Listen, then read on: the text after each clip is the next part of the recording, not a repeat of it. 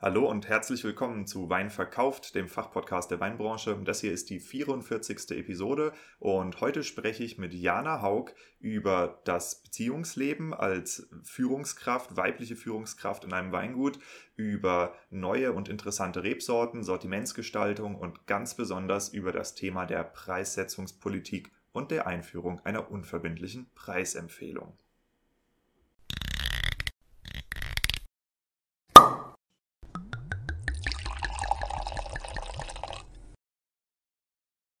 Wein gibt es nur, wenn die Winzerinnen und Winzer davon leben können. Weil das so ist, dreht sich hier alles um die Frage, was macht eine Weinmarke erfolgreich? Mal mit Gästen, mal alleine behandelt Wein verkauft die Säulen erfolgreicher Weinmarken und des nötigen Selbstvertrauens, das du brauchst, um mit deinem Wein den Durchbruch zu schaffen. Deshalb untersuchen wir hier Episode für Episode die Bausteine bewährter Strategien, mit denen andere Weingüter und Weinmarken eine derartig starke Nachfrage generieren, dass sie ihren Wein nur noch zuzuteilen brauchen, was ihnen erlaubt, ihre Preise frei zu gestalten und nie wieder Wein unter Wert zu verkaufen. Dich erwarten spannende Episoden über messerscharfe Positionierung von Weinmarken, visionäre Verkaufstechniken, unterbewertete Nischen und entstehende Märkte. Eben alles, was Entscheidungsträgern im Weinbau und angrenzenden Wirtschaftszweigen dabei hilft, profitable Vertriebskanäle zu erschließen, ihre Betriebe vernünftig auszubauen und zuverlässig neue Kunden zu gewinnen. Du hörst Wein verkauft, mein Name ist Diego und hier geht es um die Kunst, Wein zu verkaufen. Die unverbindliche Preisempfehlung ist ein absolutes Hot Topic denn sie ist ein sehr, sehr interessantes Instrument für direkt vermarktende Weingüter, die ähm, diesen Spagat zwischen Verkauf an Händler und Verkauf an Privatpersonen, was eine Aufdeckung der Endkundenpreise bedeutet, gehen wollen. Und äh, wie man eine solche unverbindliche Preisempfehlung in einem Weingut einführt, darüber gibt es leider nur sehr, sehr wenige und sehr unbefriedigende Materialien. Ich habe mittlerweile mit vielen Winzern gesprochen, die äh, planen, das zu tun und das alle irgendwie auf sich allein gestellt selber hinkriegen müssen. Gleichzeitig habe ich mit einigen Weingütern gesprochen, die das schon machen und es sind in der Regel sehr große, sehr erfolgreiche, sehr renommierte Winzer. Und äh, das Tolle, was ich heute ankündigen kann, ist, dass ich gemeinsam mit dem DLR, mit dem Dienstleistungszentrum ländlicher Raum, äh, genauer genommen mit dem Kompetenzzentrum Weinmarketing, Bernd Wechsler sozusagen, ähm, einen Workshop erstelle. Und das hat jetzt äh, hier nichts mit den Weinmarketing-Tagen zu tun, die ich die ganze Zeit bewerbe, sondern es ist ein richtiger Vor-Ort-Workshop, so ein abendfüllendes Programm, wo wir über die Einführung einer unverbindlichen Preisempfehlung sprechen. Und zwar ganz, ganz intensiv über das Thema der Preiskalkulation dahinter. Also da bin nicht nur ich involviert, sondern da sind wirklich die Menschen äh, involviert, die an den Technikerschulen, Meisterschulen, an den Hochschulen das Thema der ähm, Kalkulation ähm, unterrichten und aber auch äh, Praxiserfahrung aus Weingütern. Also was sind denn eigentlich die wirklichen Hürden bei der Einführung einer UVP? Ist es tatsächlich die Kommunikation an die Kunden oder ist es vielleicht eher intern, dass man seine Mitarbeiter und Familienangestellten mit ins Boot nehmen muss, dass die einen nicht die ganze Zeit torpedieren, weil sie das Prinzip nicht genau verstanden haben? Wie gehe ich auch mit Händlern um? Ja, lauter solche Themen. Da wird ein Workshop entstehen, der voraussichtlich im Januar das erste Mal stattfindet. Diese Workshops sind dann Präsenzveranstaltungen, sofern die Inzidenz es zulässt äh, und auf jeden Fall immer mit begrenzter Teilnehmerzahl. Ja, also die sind so geplant, dass ich mal in der Pfalz, mal in Rheinhessen, vielleicht mal an der Mosel ähm, für einen Tag in eine Technikerschule zum Beispiel gehe und da so ein Abendprogramm mache. Wenn dich das interessiert, dann empfehle ich dir dringend, dass du meinen Newsletter abonnierst, weil in dem Newsletter wirst du als allererstes über die anstehenden Termine informiert. Wie gesagt, es sind begrenzte Platzzahlen jedes Mal da. Ansonsten, sobald das auf der DLR-Website auftaucht oder so, sind die in der Regel relativ schnell ausgebucht. Ich bin ja nicht der Einzige, der solche Workshops macht und der Bernd hat äh, mir gesagt, dass die eigentlich sehr, sehr gut ankommen bei Winzern, gerade wenn es um die Preispolitik geht. Das heißt, wenn du da praktisch in die Pole Position willst, melde dich in meinen Newsletter an. Ich spam euch nicht voll, garantiert. Ich habe bisher noch keinen einzigen Newsletter rausgesendet, tatsächlich, außer die Listen, die man in manchen anderen Episoden runterladen kann. Aber wenn solche Events kommen, dann werde ich euch zukünftig vorab informieren informieren. Die Anmeldung dazu findest du in den Show Notes. Also das heißt, du gehst auf meine Seite www.weinverkauft.com und dann in die Show Notes zu der Episode mit Jana Haug zum Beispiel. Da kannst du ganz oben über einen Button dich einfach in den Newsletter eintragen und dann wirst du von mir informiert, sobald die Termine stehen. Genau, zu der Episode heute. Ähm, es ist ein Interview, was ich schon vor einiger Zeit aufgenommen und lange zurückgehalten habe. Und zwar genau aus diesem Grund. Ja, weil wir sprechen intensiv über das Thema der UVP und ich wollte in dem Moment, wo die Episode, in der ich so intensiv über das Thema spreche, äh, da ist, in diesem Moment wollte ich auch schon ankündigen können, dass es entweder einen Kurs oder einen Workshop dazu gibt. An dem Punkt bin ich jetzt. Der Workshop wird entwickelt und äh, deshalb wird die Episode jetzt auch released. Insofern Jana, vielen Dank, dass du die ganzen Monate gewartet hast und nicht ungeduldig geworden bist. Genau.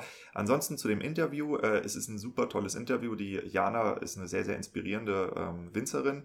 Und äh, ich wünsche euch jetzt sehr viel Spaß damit. Und wenn ihr Fragen habt an mich oder an Jana, wie gesagt, ihr könnt uns alle erreichen. Wir haben alle Instagram-Accounts und sind online verfügbar. Bis dann und viel Spaß mit der Episode.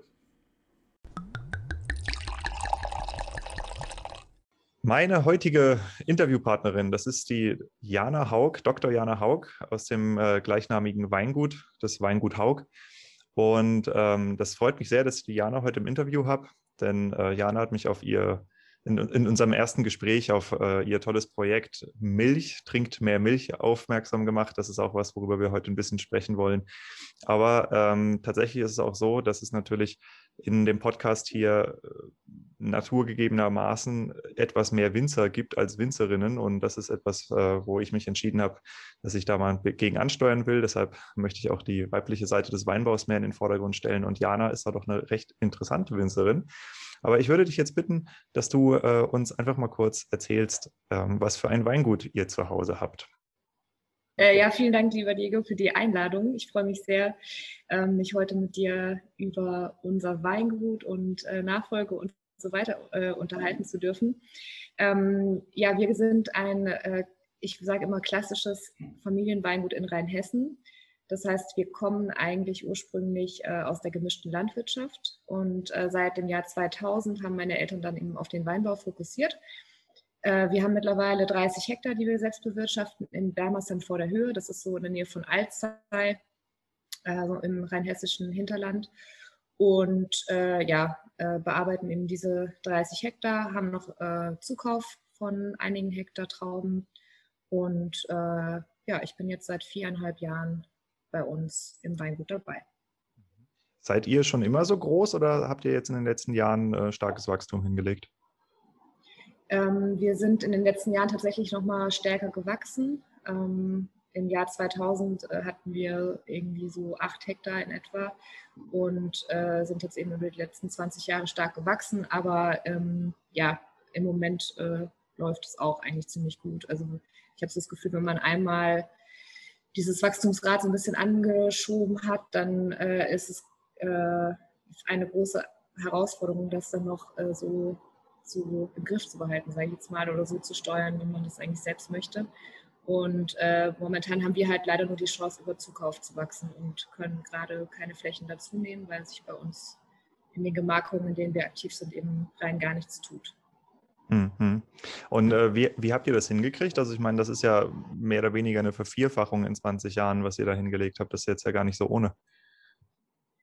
Ja, mein Vater hat äh, sehr früh mit, äh, mit Handelspartnern angefangen zu arbeiten und auch mit Export, ähm, sodass wir uns da schon eigentlich ähm, sehr früh im Vergleich zu vielen anderen Weingütern so ein bisschen auch auf mehrere Standbeine, sage ich mal, gestellt haben. Wir versuchen jetzt immer noch unseren Privatkundenanteil, der gerade noch so knapp die Hälfte vom Umsatz, äh, deutlich weniger vom Absatz natürlich äh, ausmacht, irgendwie zu erhalten. Und äh, seit Corona ist es eigentlich auch noch stärker wieder in den Fokus gerückt, auch die Privatkunden eben zu erhalten. Und ähm, ansonsten sind es tatsächlich auch äh, die Händler ähm, im In- und Ausland, mit denen wir eigentlich gemeinsam gewachsen sind. Also äh, eben die, die jetzt wirklich sehr große Kunden sind, äh, hat mein Vater vor 20 Jahren zum Teil einfach ähm, als Startup-Gründer quasi kennengelernt und ähm, dementsprechend ist das eigentlich so über die Zeit gekommen. Und äh, in den letzten Jahren verstärkt auch nochmal ähm, so ein bisschen durch mich und dadurch, dass ich versuche, versuche auch nochmal neue Partner eben mit aufzubauen. Mhm, okay. Ähm, das, das Wachstum im Weinbau, also das ist ja für die meisten Weingüter ist es natürlich eine sehr, sehr tolle Situation, wenn sie größer werden. Aber das bedeutet ja auch gleichzeitig, dass andere Winzer immer weichen müssen. Ne? Also dass äh, die Flächen werden ja absolut nicht größer. Hast du, ähm, hast du selbst eine Einstellung dazu, wie dieser ähm, überall besungene Branchenstrukturwandel die Vielseitigkeit im Weinbau beeinflusst? Weil ich meine, die kleinen Betriebe gehen ja weg. Ja, äh, sie gehen weg. Äh, was ich jetzt sozusagen bei uns so ganz mit unmittelbar äh, im Ort oder in den Gemarkungen, wo wir eben auch Flächen noch dazugenommen haben, beobachte, das sind halt in der Regel Weingüter, die vorher eigentlich äh, keinen Flaschenwein vermarktet haben auch. Also das heißt, äh, die sind quasi für Nachfolger relativ unattraktiv, äh, zu klein, äh, zum Teil auch sowieso schon nicht ganz im Vollerwerb äh, unterwegs gewesen. Und äh, da gibt es natürlich äh, keine Zukunft. Ja? Also wenn man ein kleiner äh, Trauben- oder Fassweinerzeuger ist, ist das natürlich sehr, sehr schwierig heutzutage. Hm. Ähm, allerdings muss ich auch sagen, bei uns im Dorf, wir haben jetzt nur noch zwei Vollerwerbsweingüter. Ähm, das dritte hat vor zwei Jahren aufgehört und die hatten auch 24 äh, Hektar. Ähm, auch viel Flaschenwein an und für sich, aber da gab es einfach keinen Nachfolger. Hm. Ja, das ist ja, das ist ja ein häufiges Problem, dass äh, Weingüter keinen Nachfolger finden. Also ich glaube, ungefähr jedes vierte Weingut hat ein akutes Nachfolgeproblem. Und das ist nicht unbedingt nur daran gelegen, dass es keine Kinder gibt, sondern tatsächlich, wie du sagst, dass halt äh, die, die Weingüter oft man auch so aufgestellt sind, dass äh, wenn du mal eine Vollkostenrechnung drüber laufen lässt, dass du dir dann sehr, sehr gut überlegst, ob du diesen Betrieb halt weiterführen möchtest. Ne?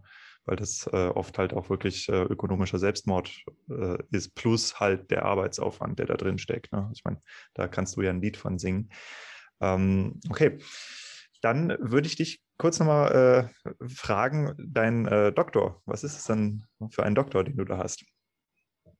Ja, ich habe äh, über Familienunternehmen tatsächlich promoviert äh, und habe mich konkret mit äh, den Schnittstellen zwischen Nachfolge, Innovation und nicht ökonomischen Zielen von Unternehmerfamilien beschäftigt. Ähm, aber wenn man es sozusagen mal auf den Kern herunterdampft, äh, eigentlich hauptsächlich äh, das Thema Nachfolge in Familienunternehmen und im Speziellen eigentlich, wie man die Nachfolge nicht als Krise und ähm, sozusagen Schreckgespenst in der Historie des Unternehmens ähm, oder auch in der äh, Familiensphäre sozusagen sehen sollte, sondern inwieweit auch Chancen eigentlich darin liegen, äh, die Unternehmen eben dann wieder zumindest für die nächsten Jahre äh, zukunftsfähig aufzustellen. Also super spannend und eigentlich genau das, was ich jetzt auch äh, tagtäglich sozusagen versuche, irgendwie auch in der Praxis jetzt umzusetzen. Ähm, nämlich genau, sage ich mal, die Vorteile der Zusammenarbeit von zwei Generationen eigentlich ähm, herauszuarbeiten. Aus welchem äh, akademischen Feld raus hast du das gemacht? Aus dem wirtschaftswissenschaftlichen Feld. Also es war quasi im BWL-Bereich angesiedelt oder an der Fakultät für Wirtschaftswissenschaft und äh, geht aber ganz klar natürlich auch ähm, in eher familienpsychologische Sphären dann hinein. Mhm. Okay, also das heißt, das ist jetzt gar nicht unbedingt auf das Thema Weinbau spezialisiert, sondern es geht einfach um Familienbetriebe, wo Generationsnachfolge ansteht.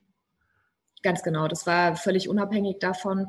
Ähm, ich bin ja auch erst dann nach meiner Doktorarbeit äh, in die Weinbranche so richtig Vollzeit sozusagen eingetaucht äh, und davor war ich eigentlich ähm, ein bisschen anders unterwegs beruflich und äh, habe das wurde dann immer, immer wahrscheinlicher, aber ähm, als ich angefangen habe zu studieren, äh, war mir gar nicht klar, dass ich mal irgendwann im Weingut landen würde. Ähm, denn so wie du es vorhin auch gesagt hast, ähm, meine Eltern haben eigentlich gehören zu einer Generation, die noch keine andere Wahl hatten, außer ihren jeweiligen Hof zu übernehmen. Also meine Mutter kommt aus einer gemischten Landwirtschaft mit Schweinezucht ursprünglich mal. Ähm, das haben wir dann vor 20 Jahren auch eingestampft.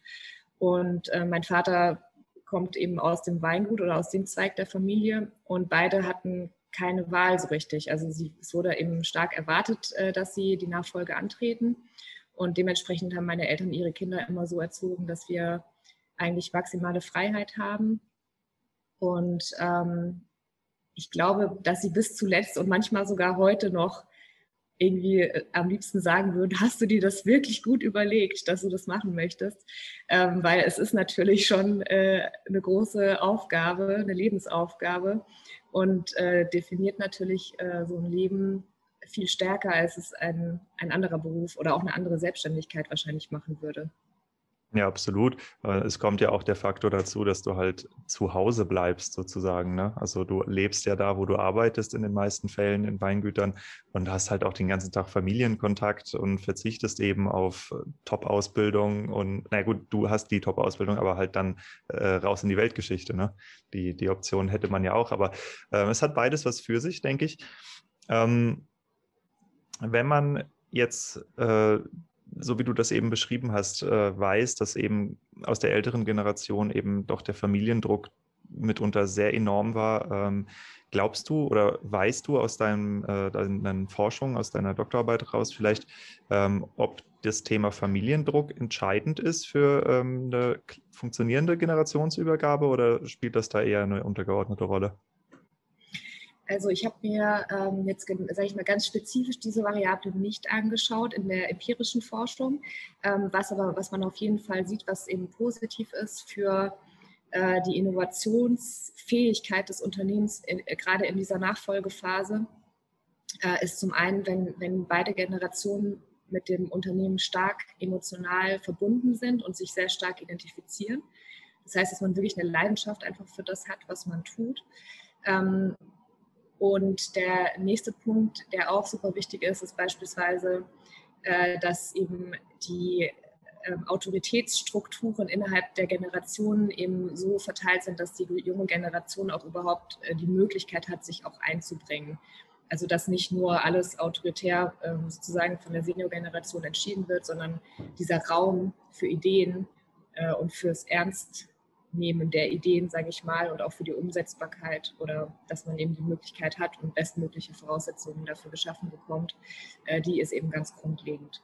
Hm, also Augenhöhe muss hergestellt werden zwischen genau. dem, was vorher eine, eine Eltern-Kind-Situation war. Okay. Genau. Ähm, ja, das, das sind Themen, die, also ich unterhalte mich mit vielen Winzern darüber, wie das in der eigenen Familie dann auch abgelaufen ist. Und äh, gerade bei denen, wo es halt gut gelaufen ist, da ist es exakt so, wie du es äh, erzählt hast, dass die Eltern eben auch die Fähigkeit haben, zurückzutreten dann irgendwann. Und ähm, das merkt man auch oft, wenn man in solchen Weingütern anruf, anruft, als Weinhändler zum Beispiel, ähm, dass die äh, dann sagen, ja, äh, interessant euer Angebot, ich höre es mir mal an, aber die Entscheidung überlasse ich meinem Kind weil das muss damit die nächsten 30 Jahre leben. Und ähm, das sind dann natürlich die, die ganz tollen Fälle. Ähm, was würdest du denn sagen, was die, was die wichtigsten Sachen sind, die man als Familie ein äh, leiten sollte oder auch Themen, die man ansprechen sollte, um eine äh, Hofübergabe vorzubereiten. Ja, ich meine, das muss ja nicht von heute auf morgen sein. Das kann ja auch oft sein, dass man 10, 20 Jahre parallel im Betrieb arbeitet. Ich meine, die Leute sterben heute auch nicht mehr mit 60, sondern äh, ne, durchaus. Es gibt ja den Opa, der mit 85 immer noch Trecker fährt. Also ich meine, das ist ja, ist ja gang und gäbe. Aber ähm, wie, wie sollte man das als Familie angehen? Ja, also da könnte man Abende füllen mit diesem Thema. Das ist äh, wahnsinnig komplex und äh, es ist auch vor allem immer super individuell. Also es muss für jede Familie einfach passen. Da gibt es kein, kein Kochrezept und so. Ähm, was ich immer finde, es gibt natürlich viele Themen, die müssen juristisch geklärt werden oder irgendwann fixiert werden. Da muss man einen Steuerberater auch einbinden, äh, weil da gibt es eben viele Dinge, gerade wenn halt auch noch Geschwister da sind, die halt nicht in den Betrieb einsteigen die man äh, als sogenannte weichende Erben bezeichnet, was ich einen ganz furchtbaren Begriff finde, aber der wird so verwendet. Und ähm, das heißt, da braucht man auch auf jeden Fall Fachleute, die einem da äh, beiseite stehen, dass man da nichts macht, was irgendwie mehr äh, Steuern kostet, als man eigentlich äh, bezahlen müsste. Ähm, was ganz wichtig ist ähm, und was gar nicht leicht ist, du hast es eben schon angesprochen, ähm, ist dieses Thema äh, der Rollen, ja, und der Rollenkonflikte, die man so hat. Also man kommt ja aus der Eltern-Kind-Beziehung und man ist auch immer in der Eltern-Kind-Beziehung irgendwie drin. Aber wenn man auf einmal anfängt, miteinander zu arbeiten, weil in der Regel ist es ja so, dass man als Nachfolger vielleicht erstmal angestellt arbeitet und irgendwann kommt der Schritt, dass man als Gesellschafter eben auch mit aufgenommen wird. Das heißt, erst ist man als Mitarbeiter eigentlich erstmal da ähm, und muss dann eigentlich eine neue Art der Kommunikation ähm, innerhalb der Familie oder mit den Eltern, den Chefs sozusagen halt finden. Ähm, das ist eben gar nicht so einfach und irgendwann ist man Mitgesellschafter und muss eigentlich auf Augenhöhe mit seinen Mitgesellschaftern sprechen ist aber trotzdem ja noch das Kind, was äh, natürlich auch hin und wieder Anerkennung sucht, Bestätigung für das, was, ähm, was es tut und so weiter. Und äh, das den Eltern aber genauso geht. Also das sehe ich auch bei uns immer, das ist immer ein Thema von allen Seiten, die äh, gegenseitige Wertschätzung dessen, was halt äh, einerseits die Generationen vor mir jetzt sozusagen geleistet haben und aufgebaut haben, andererseits aber auch ähm, das, was, was ich jetzt mache und was manchmal meine Eltern vielleicht gar nicht so richtig verstehen, warum oder äh, ob das jetzt wirklich sinnvoll ist und so. Ähm, also da, sage ich mal, wertschätzend und anerkennend miteinander umzugehen, halte ich für sehr wichtig. Ähm, und was auch wichtig ist, ist, äh, glaube ich, das Thema Klarheit zu schaffen. Ähm, also zum einen auch über die eigene Absicht, also dass man bei mir war es zum Beispiel so, am Anfang wusste ich nicht, ob das wirklich was für mich sein könnte, ja, weil ich habe den Beruf damals noch nicht gelernt gehabt. Ich bin da jetzt quasi äh, immer noch dabei und mache das auch noch. Ähm, aber die Absicht äh, zu sagen, ich möchte mir das jetzt erstmal anschauen möchte ich darüber entscheiden, ob ich mir das wirklich vorstellen kann. Also da wirklich immer über die eigenen Ziele, die man verfolgt, äh, auch offen sprechen, um keine ähm, falschen Erwartungen irgendwie äh, zu wecken, ist, glaube ich, ganz wichtig. Und irgendwann muss man, glaube ich, aber dann auch den Step schaffen zu sagen, ähm, jetzt traue ich mir das irgendwie alleine zu und ich möchte auch mehr Verantwortung übernehmen und Dinge auch alleine entscheiden, um zu üben, sozusagen für den Ernstfall äh, oder den irgendwann eintretenden Fall, dass man dann wirklich alleine dasteht. Ähm, das halte ich schon für, für sehr wichtig. So ein bisschen auf der eher kommunikativen, sozialen äh, Ebene, sage ich mal. Ähm, und ansonsten, äh, natürlich muss man irgendwann über Geld sprechen. Ähm, in Weingütern ist es ja meistens so, es ist nicht so, dass man jetzt in, im Geld schwimmt, aber es ist äh, relativ viel Vermögen in Form von Flächen oder Hallen, Gebäuden, Maschinen und so weiter da. Und wenn eben noch Geschwister da sind, die sich nicht in, im Weingut äh, sehen oder nicht in die Nachfolge gehen möchten, ähm, kommt das Thema natürlich irgendwann auf. Ähm, und dann hängt es auch davon ab, wie alt man vielleicht schon ist, ob man jetzt irgendwann dran denkt, vielleicht ein Haus zu bauen, Familie zu gründen. Dann werden so Dinge auf einmal ziemlich wichtig, dass man da auch eine Sicherheit möchte, eine Klarheit will, was man, was einem dann sozusagen auch als Sicherheit gehört für einen Immobilienkredit oder sowas. Ähm, und das ist gar nicht so einfach. Also da sind wir jetzt als Familie immer noch mitten im Prozess und versuchen hier ähm, eine Lösung gerade zu finden, die möglichst fair ist. Das ist ähm, nicht immer ganz einfach. Also auch gerade im Da geht es darum, dass du noch eine Schwester hast, oder? Ich habe drei Geschwister. Ach, drei Geschwister. Okay, auf dem Foto habe ich gar nicht so viele gesehen. Ah, genau, das, ja, genau. Ja. Ähm, und das ist gar nicht so einfach, ja. Ähm, ich habe noch eine andere Frage und zwar, wenn eine Hofübergabe stattfindet und die Nachfolger Männer oder Frauen sind, gibt es da einen Unterschied, wie einfach das ist, den Eltern auf Augenhöhe zu begegnen?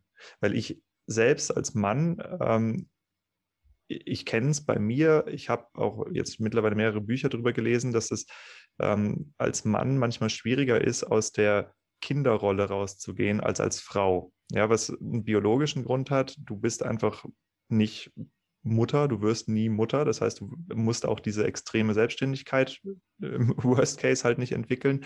Und es gibt, äh, gibt so ein Phänomen, das nennt sich die äh, psychische Nabelschnur, ja, also die Abnabelung des Manns von der Mutter und ähm, die, die, die Beispiele, also das typische Muttersöhnchen, das sind die Männer, die sich mit 50 von ihrer Mutter oder von ihrer Frau immer noch die Klamotten kaufen lassen. Ja, die können beruflich total erfolgreich sein, aber sind in ganz vielen anderen Punkten halt extrem unselbstständig. Und das ist ein, das ist ein Phänomen, das findet man eher bei Männern. Ist das was, was in der Hofübergabe äh, eine Rolle spielt? Also kannst das du darüber ist spannend. sagen? Also Genau, ich, ich kann jetzt ich kann es nicht auf Weingüter sozusagen speziell ähm, jetzt fokussieren. Es gibt aber in der allgemeinen, sage ich mal, Familienunternehmensforschung gibt es äh, schon die ein oder andere Studie dazu, ähm, was besser funktioniert. Also ob äh, Vater Sohn, Vater Tochter, Tochter Mutter, äh, Tochter äh, Sohn Mutter. So jetzt haben wir alle möglichen Kombinationen. Ähm, und ich glaube, mich äh, zu erinnern, dass es tatsächlich ähm, besser funktioniert äh, im Sinne der Kommunikation und im Sinne der Teamarbeit, äh, wenn das sozusagen Töchter-Väter ähm, Gebilde sind, sage ich mal, statt äh, Vater-Sohn-Gebilde, weil das da durchaus mehr zu Hahnenkämpfen, sage ich mal, auch führen kann. Ähm, das geht aber da eher auf diese Argumentation jetzt zurück. Ähm, ich kann es mir vorstellen, ehrlich gesagt, weil ich glaube, dass, dass äh, Frauen oder die Nachfolgerinnen durchaus eine andere Art haben, dann vielleicht mit den Vätern umzugehen als die Söhne. Das kann sein, aber ich kann jetzt darüber, jetzt, also ich kann es nicht beweisen oder sowas. Ähm, aber bei uns muss ich sagen, klappt es ganz gut, weil äh, wir sind im, jetzt sage ich mal, im Konkreten in den wichtigen Themen, es sind es mein Vater und ich, die eben ähm, uns abstimmen. Und ich weiß mittlerweile sehr gut, wie ich ihn ähm, zu führen habe, ich sage es mal so. Ähm, und äh, das, das klappt auf jeden Fall ganz gut und ähm, eigentlich auch sehr auf Augenhöhe. Es gibt manchmal Momente, wo man selbst merkt, jetzt fällt man in die Rolle der Tochter oder des Kindes sozusagen zurück. Ähm, aber da versuche ich einfach äh, reflektiert mit umzugehen und mich dann wieder in die andere Rolle als Gesellschafterin oder Kollegin sozusagen eben äh, zurückzuberufen. Und dann klappt das eigentlich auch. Mhm. Aber trotz allem ist es, äh, sage ich mal, wenn man mit Familie arbeitet, äh, passieren halt manchmal Dinge, die würden nicht passieren, wenn du, wenn es keine Familie ist. Ja, das ist einfach so. Da spricht man schon manchmal in einem anderen Ton miteinander äh, oder ist äh, schneller emotional. Ähm, das, das ist einfach so. Und da finde ich es jetzt bei uns zum Beispiel eine sehr schöne disziplinierende Maßnahme, dass wir auch ein paar, nicht viele, aber einige Mitarbeiter haben, die auch äh, um uns herum springen und dann äh, kann man sich dann schon manchmal ein bisschen besser disziplinieren. Mhm. Ja, ähm, ich habe jetzt vor kurzem ein Interview geführt mit äh, Eva Müller, das ist die rein hessische Weinkönigin, also reine Weinkönigin sozusagen. Und ähm, da kam ein ganz interessantes Thema auf, über das ich auch äh, mit dir nochmal ein bisschen sprechen wollte, falls das für dich okay ist.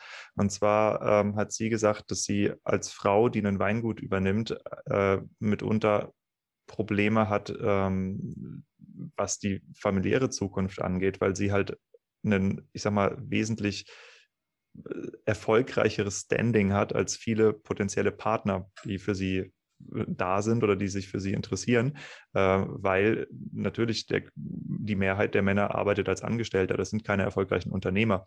Und ähm, könntest du dich dazu noch mal ein bisschen äußern, wie die Situation als Frau ist, wenn du halt sagst, ja, ich bin Chefin und äh, so, Elternzeit ist halt dein Ding in, in dem Fall. Ja. Wie, wie äh, läuft ja, das sowas? Ist, das ist sehr äh, witzig, weil, ähm, also das ist jetzt sehr persönlich, aber ich, äh, ich spreche jetzt einfach darüber. Ähm, ich habe immer gedacht, ich brauche einen Winzer als Mann und dass es nicht anders geht, weil so haben meine Eltern mir das eigentlich auch vorgelebt, dass man halt auch ein, ein Familienweingut nur als äh, Familienbetrieb führen kann, nur als komplette Familie quasi, die halt, wo, wo ein Paar zumindest mal auch äh, mit, mit angepackt und wo die ganz klassische Rollenaufteilung ist, die Frau macht das Büro und den Verkauf und der Mann macht halt äh, sozusagen den, den wirklichen Winzerberuf, ja. Und ähm, ich weigere mich, diese Ansicht zu teilen, ähm, weil ich mich auch weigere, dass äh, die Landwirtschaft oder der Weinbau auch in Zukunft nur über familiäre Ausbeutung funktioniert. Ähm, also da möchte ich äh, absolut einen Gegenpunkt dazu setzen. Ähm, und ja, ich habe dann immer gedacht, wie gesagt, ich brauche unbedingt einen Winzer, um das erfolgreich äh, weiterführen zu dürfen und um auch irgendwie ja, mir das zuzutrauen und so weiter. Ähm, da gab es dann einen, einen gescheiterten äh, Beziehungsversuch und ähm, Jetzt bin ich äh, sehr glücklich in einer Beziehung mit einem, der absolut nichts mit Wein zu tun hat, äh, der aber auch Unternehmer ist und äh, der Elternzeit nehmen wird, weil er sich in, in seinem beruflichen Umfeld sozusagen besser auch mal zurücknehmen kann. Und äh, ja, das ist von daher eigentlich die ideale Kombination. Ähm, und ich kann mir auch vorstellen, dass wir irgendwie mal zusammenarbeiten werden oder er im Weingut irgendwie mich weiter unterstützen wird. Aber das ist nicht das Muss. Also ich werde das sozusagen im Grunde alleine weiterführen. Ja. Und mhm. freue mich, wenn meine Eltern mich möglichst lange halt unterstützen äh, und da sind. Das ist ganz klar. aber äh, das wird umorganisiert werden müssen, definitiv. Glaubst du, ähm, dass, dass dein äh, Partner selbst auch Unternehmer ist? Ähm, spielt das eine große Rolle in dem, äh, ich sag mal, in der, in der Paarbeziehung, dass der Mann sich jetzt, also dass er dann keine Minderwertigkeitskomplexe hat dir gegenüber zum Beispiel? Ähm, ja, das kann schon sein. Ähm, ich, ich glaube aber, also für mich ist der, der wichtige Punkt daran eigentlich, dass äh, jemand, der selbst Unternehmer ist, ähm, oder selbst einen sehr fordernden Job hat, sagen wir es mal so, vielleicht eher nachvollziehen kann, dass bei uns halt nicht um 17 Uhr Feierabend ist, dass äh, halt Wochenends auch mal Arbeit ansteht oder Kunden dastehen, die halt bedient werden müssen, dass in der Weinlese äh, quasi der Arbeitszeit auch keine Grenzen gesetzt sind. Und ich hätte da schon ein großes Problem äh, mit einem Partner, der das nicht wirklich nachempfinden kann, dass es einfach solche Zeiten halt gibt. Das würde ich nicht äh, aushalten oder mich ständig rechtfertigen wollen. Hm, ja, verstehe ich, verstehe ich. Okay, ja, also vielen Dank auch da in den, in den privaten Einblick, weil ähm, ich glaube, das ist ein Thema, was tatsächlich relevanter ist, als dass darüber gesprochen wird. Ähm, aber gerade jetzt, wo wir halt in der Situation sind, dass es immer mehr weibliche Nachfolger in Weingütern gibt, also das ist ja ein deutlich ansteigender Trend, ist das eben auch was, wo ich finde, wo man mal drüber sprechen sollte. Und ähm, ich kann mir vorstellen, dass in Kreisen wie äh, Venissima zum Beispiel, dass das schon thematisiert wird. Aber ähm, es ist eben auch was, was die äh, männlichen, was den männlichen Teil des Weinbaus natürlich auch betrifft. Ja, weil ich meine, äh, viele Winzer wünschen sich natürlich auch eine Frau, die den Beruf hat.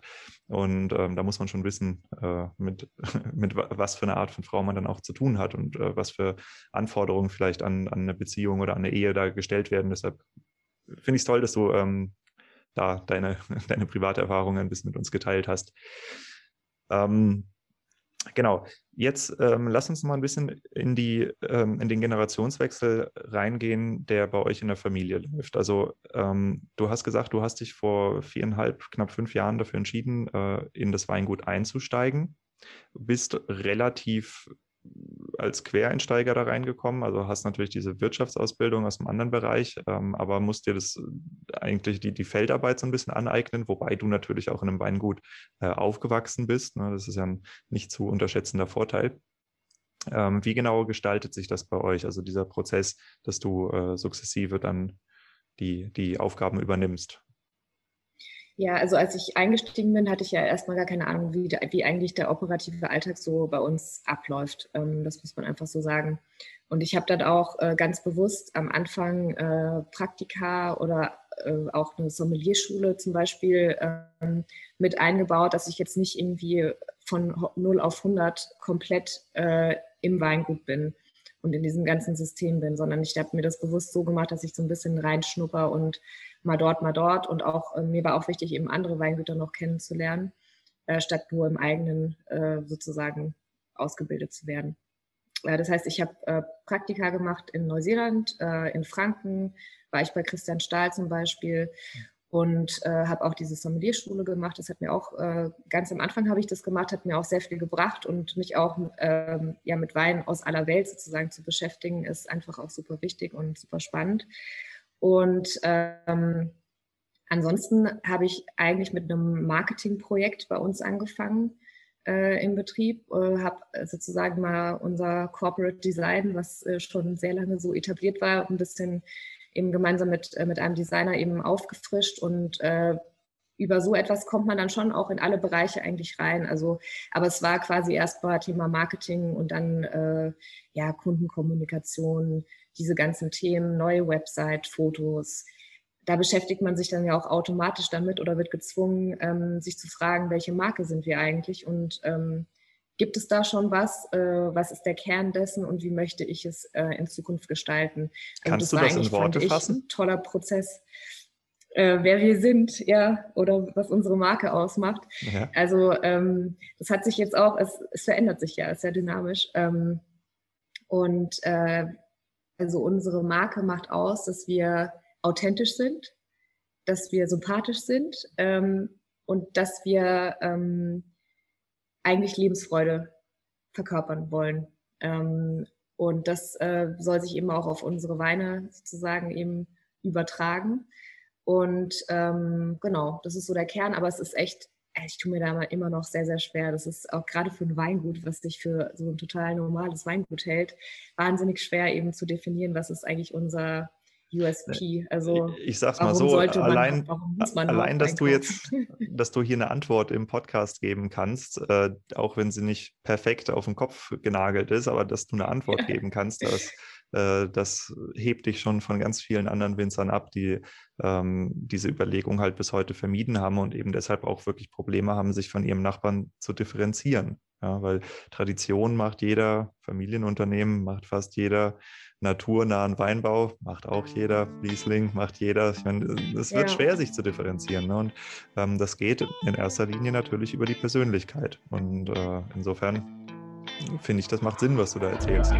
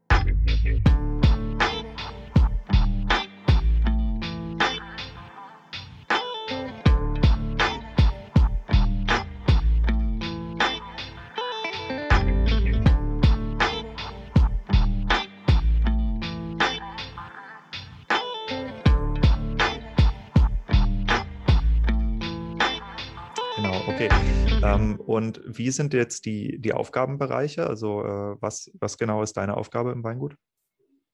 Ähm, also meine Aufgabe ist, äh, reicht von Mädchen, also ist eigentlich Mädchen für alles, sagen wir es mal so. Aber das ist, glaube ich, jeder in jedem Weingut. ähm, also ich kümmere mich aber hauptsächlich, sage ich mal, um Thema Marketing, Vertrieb und äh, Betriebsabwicklung, sage ich jetzt mal, oder Organisation. Also ich schaue eigentlich, äh, dass äh, jeder dass jeder der Mitarbeiter das äh, tut, was er tun soll. Ähm, kümmere mich auch äh, darum, dass äh, jede Bestellung äh, sozusagen pünktlich äh, und schnell und korrekt beim Kunden ankommt. Äh, nicht indem ich jedes Paket selbst packe, aber sozusagen die Abläufe irgendwie organisiere. Ähm, wir arbeiten auch viel mit Händlern zusammen. Das heißt, da sind auch viele Dinge, einfach die Logistik und so weiter anbetreffen, zu organisieren. Ähm, und ansonsten äh, im Herbst bin ich sozusagen im Kälterhaus der Chef und ähm, danach bin ich im Keller, sage ich mal, eher beim Thema Küvetieren und dann sozusagen die Weine füllfertig zu machen ähm, eingesetzt. Das macht, mein Vater macht sozusagen das Operative im Keller so unterjährig Und äh, im Außenbetrieb bin ich quasi gar nicht. Ja, mhm. Also nur sozusagen beobachtend und äh, etwas steuernd, aber das ist noch was, wo ich mir, wo ich noch am weitesten entfernt bin davon, ehrlich gesagt. Und das auch nicht so die größte Leidenschaft ist, da bin ich viel lieber im Keller. Hm, hm. Okay, verstehe. Ähm, wie hat euch denn Corona erwischt? Also wenn du sagst, dass ihr jetzt äh, zur Hälfte Privatkunden habt und viel exportiert, ähm, dann hat es euch wahrscheinlich nicht so stark erwischt wie Kollegen, die halt viel in die Gastronomie verkaufen. Aber ähm, seid ihr gut durch Corona durchgekommen bisher? Im Grunde ja. Also es war sehr dynamisch. Also gerade letztes Jahr, es war auch, fand ich wahnsinnig anstrengend. Ähm, aber wir sind gut durchgekommen. Also die Weine, die wir machen schon eigentlich viel Gastro, so 30 Prozent, haben wir dann auch erst festgestellt, dass wir so viel Gastro machen, weil das alles über Händler eigentlich geht und äh, sehr, sehr wenig direkt. Hm, okay. ähm, das okay. ist aber eigentlich alles durch äh, auch diese Händler oder auch andere Händler, die stark online verkaufen, äh, abgefangen worden. Das muss man echt sagen. Und Export ist jetzt zum Glück dieses Jahr wieder angelaufen. Ähm, bis, ja, also es ist nicht optimal. Wir sind jetzt nicht irgendwie so gewachsen, wie wir wollten, irgendwie, aber es ist in Ordnung. Und äh, Privatkunden hat sich extrem verbessert eigentlich. Also viele, viele, viele Neukunden, ähm, aber eben auch Leute, die einfach mal sechs Flaschen, zwölf Flaschen bestellen. Also ja, nicht jetzt die regulären Besteller, die wir sonst äh, im alten Bestand noch haben. Aber da hat sich viel getan, weshalb wir jetzt an doch einen Online-Shop jetzt gerade ähm, launchen, ähm, was wir vorher immer ausgeschlossen haben, weil wir eben stark auch mit Händlern arbeiten. Ähm, aber da hat sich irgendwie wahnsinnig viel auch auf deren Seite getan, sodass es mittlerweile jetzt, hoffe ich zumindest mal, kein, ähm, keine, kein Minenfeld mehr ist als Weingut. Hm, hm. Ähm, wenn du möchtest, kann ich dir gleich mal den absoluten Geheimtipp verraten, wie du einen Online-Shop äh, launchst, ohne dass deine Händler das doof finden, sondern im Gegenteil, wo deine Händler dich bitten, bestimmte Preise einzustellen, weil auch das wurde schon gelöst von äh, Winzerkollegen von dir. Ähm, ja, ähm, meine Frage zielt auf was, äh, auf was ganz Bestimmtes heraus. Ähm, hattet ihr die Notwendigkeit, äh, Mitarbeiter in Kurzarbeit zu schicken? Nein. Nein. Aber auch, weil wir, wir, unsere Mitarbeiter sind nur in der Produktion eingesetzt. Also, oder beziehungsweise halt im, in den produktiven Bereichen. Und ähm, das hatten wir nicht. Wir hatten eigentlich sogar mehr Bedarf an Leuten, weil wir halt viel mehr Paketversand und so weiter auf einmal hatten. Ja. Hm. Ja, das ist natürlich toll, weil ich habe jetzt auch äh, gerade ähm, gestern ein anderes Interview aufgezeichnet mit einem Kellermeister, der hat äh, während Corona ich will nicht hundertprozentig weil, aber schon während Corona seinen Job verloren, weil das Weingut halt aufgegeben wurde. Und ähm, der sagt, es ist, ist echt schwer, im Moment einen Job zu finden in der Weinbranche. Was ich mitunter nachvollziehen kann, also gerade halt in den äh, Weingütern, wo diese halt stark auf ähm, Direktverkauf über Straußwirtschaften oder sowas äh, abzielen. Klar, die haben, haben riesige Probleme. Äh, aber ansonsten, wie du sagst, halt der, äh, der Weinhandel steht ja eigentlich sogar fast besser da. Also ganz viele Weingüter sagen halt, okay, hm, Gastronomie ist halt weniger, dafür habe ich mehr in andere Handelskanäle reingesetzt und manchmal sind die Margen sogar besser geworden. Ja, also es gibt ja gibt schon ganz viele Weingüter, die sagen, oh, ich habe mich an meinen Privatkunden erinnert und der war noch da. Und so, also ähm, ja, deshalb okay, aber gut, wenn ihr die, die Situation nicht habt, dann äh, bist du in dem Fall auch der falsche Ansprechpartner dafür. Ich wollte mich nämlich gerne mal mit einem Weinbauunternehmer darüber unterhalten, wie das ist, Leute in Kurzarbeit zu schicken. Mhm. Ähm, aber nein, dann äh, lassen wir das Thema. Ähm, ich habe noch eine andere Frage an dich. Und zwar, ähm, wenn du den Wein jetzt verkaufst, verkaufst du den Wein einfach nur über Weinqualität oder spielst du aus, dass du eine Frau im Weinbau bist? Also ich spiele es nicht bewusst aus. Ähm, es passiert halt, weil ich, also es, ich kann es ja nicht nicht kommunizieren. Ähm, Schwierig. Das ja. ist klar. ähm, es gibt äh, durchaus den einen oder anderen, der auf das Thema sehr stark anspringt. Es gibt auch eine eigene Linie von mir mit meinem Namen, die auch äh, optisch etwas femininer vielleicht ist als unser normales äh, Logo oder unsere normalen Etiketten. Und das war schon auf, äh, also nicht aus, nicht ganz aus meinem eigenen, aus meiner eigenen Initiative, sondern äh, auf Wunsch eines großen Kunden. Und äh, das funktioniert auch ganz gut. Die spielen diese Geschichte schon. Ähm, aber ich muss persönlich immer sagen, dass es, also ich, ich weiß nicht, ja, ich akzeptiere, dass das irgendwie interessant ist, weil, äh, weil man halt irgendwie so eine Art Minderheit ist, äh, zumindest in der Branche. Ähm, aber ich persönlich finde es jetzt irgendwie auch gar nicht so unfassbar aufregend, weil was sollte dagegen sprechen, dass eben auch eine Frau das kann? Ähm, deshalb, ja, bin ich, ich bin nicht so der, der Typ, der das so unterstreicht. Mhm. Ja, nee, also die meisten Winzerinnen sind ja auch ähnlich drauf ähm, ich sag mal, das, das äh, Sex-Cells im Weinbau, das sind eigentlich eher so, wenn dann so Instagram-Mädels, ähm, die da halt irgendwie ein paar Kurven in die Kamera halten. Ähm, aber ich habe das, hab, äh, nehme das ganz ähnlich wahr, dass die meisten Frauen, äh, die im Weinbau sind, halt ähm, absolutes Standing haben und halt auch einfach sagen, ja, ich bin es gewöhnt, mir die Hände dreckig zu machen, was, was macht ihr hier so ein großes Ding da draus, ja? Ähm, nee, okay. ja, und ich meine, letzten Endes, du kannst vielleicht darüber kannst du ein bisschen Aufmerksamkeit erzeugen das vielleicht schon. Du kannst auch vielleicht äh, die erste Flasche irgendwie verkaufen, wenn die auch noch nett aussieht. Aber letzten Endes, äh, du bist ja in den seltensten Fällen dabei, wenn der Wein getrunken wird und kannst dann deine Geschichte erzählen oder sowas. Und im Endeffekt muss das Produkt halt einfach stimmen. Und äh, deshalb glaube ich, äh, bringt die beste Story nichts, wenn, wenn der Wein einfach nicht passt, weil dann wird er halt kein zweites Mal gekauft werden. Hm. Da wird was dran sein. Glaubst du denn, dass ähm, von Frauen produzierte Weine stilistisch anders sind als von Männern produzierte Weine?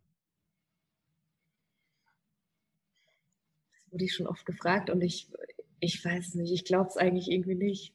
Also, weil ich glaube, wir haben sozusagen so ein, ein Weingut, eine Weingutsstilistik, ja, die einfach daher kommt äh, von unseren Weinbergen, von unseren unserem Art des, unserer Art des Ausbaus. Ähm, ich mache ein paar Dinge vielleicht schon anders, aber die würde wahrscheinlich ein Mann, der in den Betrieben gearbeitet hat, in denen ich auch war oder gewisse Dinge gelesen hat oder selbst mag, äh, vielleicht auch so machen. Ähm, von daher, ich glaube eigentlich irgendwie nicht. Hm. Ja, ich kann es mir, kann's mir auch nur schwer vorstellen. Also ich glaube, die, die Idee dahinter kommt halt aus diesem typischen Farbtrennung rosa-blau bei männlichen Kindern, weiblichen Kindern oder dass du halt sagst, okay, Frauen sind designaffiner als Männer, aber das liegt halt auch eigentlich nur daran, dass Männer halt oft so konditioniert sind, dass sie sich halt nicht so trauen, ihre ästhetische Seite irgendwie vorzulassen. Ähm, aber ich denke, von der, von der Weinstilistik sehe ich da auch keinen Grund. Also ich meine, wie, wie, wie sollte sich das äußern, ja, dass weibliche Weine irgendwie weniger Säure haben oder weniger Alkohol oder was auch immer, keine Ahnung. Aber das ist, äh, das ist, glaube ich, ziemlicher Quatsch. Aber ich wollte die Frage mal stellen. Insofern, ähm, ich, ich, ich, denke, ich denke, das stimmt, was du sagst. Ähm, ja, das, äh, das Projekt, über das wir uns beim letzten Mal unterhalten haben, äh, trinkt mehr Milch. Ja, das ist ja was, was äh, ich glaube, mehr oder weniger federführend von dir ausgeht. Zumindest stehst du äh, mit deiner Infrastruktur und deinem Hof, glaube ich, dafür da. Und, äh, ja, äh, letztes Jahr, im letzten Jahrgang, genau. Aber das ist sozusagen ein ein gleichberechtigtes Projekt. Ah, okay, okay, siehst du, genau. das sind Sachen, ja. die, die äh, weiß ich noch gar nicht. Ähm, also für alle Leute, die das, die keine Ahnung haben, worüber ich hier spreche, trinkt mehr Milch.de zusammengeschrieben, trinkmehrmilch.de. Können da mal reingucken. Äh, dort werden sie empfangen von ziemlich viel rosa und rumfloatenden Nippeln. Ähm, das ist eine super coole Website. Also man äh, sieht, dass da auch sehr moderne, sehr gute Designerinnen mitgewirkt haben. Äh, magst du uns mal ein bisschen erklären, was Trinkt mehr Milch ist? Genau, ja, super gerne. Das ist nämlich mein Herzens- und Lieblingsprojekt. Ähm, Trinkt mehr Milch ist äh, eine Initiative von zehn Winzerinnen und fünf Designerinnen. Und wir haben uns vor drei Jahren äh, quasi zusammengefunden, um gemeinsam ein einen Wein für einen guten Zweck zu machen. Und ähm, natürlich ist dann direkt die Idee entstanden, auch äh, das einem Projekt zu widmen, was irgendwie auch was mit Frauen zu tun hat. Und äh, wir machen eben die sogenannte Milch. Äh, jetzt äh, im Jahr 2021 im dritten Jahrgang. Also der 20er Jahrgang ist der dritte. Und ähm, das sind jeweils 1200 Flaschen ähm, Wein, der eben von uns zehn Winzerinnen kommt. Wir kommen aus fünf Anbaugebieten, also es ist auch ein, ein wilder Ritt sozusagen durch die deutsche Weinbaulandschaft. Und ähm, das Ganze ist dann quasi als Liebfrauenmilch 2.0 zu sehen. Also wir machen einen funky Riesling, so nennen wir das. Also ziemlich trocken und ziemlich äh, wild und aromatisch. Und ähm, die Gewinne von der sogenannten Milch äh, werden alle gespendet an Discovering Hands. Das ist ein Verein, der sich ähm, der Ausbildung von blinden und sehbehinderten Frauen widmet. Und äh, diese Frauen werden eben in der Brustkrebsfrüherkennung ausgebildet. Das heißt, äh, blinde und sehbehinderte Menschen haben ja einen deutlich besseren Tastsinn. Und äh, das macht man sich in der Hinsicht zunutze, weil diese Frauen eben durch diese Ausbildung einfach Tumore in der Brust deutlich, deutlich früher ertasten können, als es äh, der klassische Gynäkologe eben kann. Und dementsprechend ist das ähm, ja ein Projekt, was einerseits integrativ ist äh, und einfach ein neues Berufsbild für blinde Frauen darstellt und andererseits einfach eine ganz tolle weitere Diagnosemethode oder diagnostische Methode ist für Brustkrebs. Genau, und deshalb auch dieses Brustthema, was einem ständig begegnet, wenn man äh, auf, dem, auf der Webseite Trinkt mehr Milch unterwegs ist. Hm.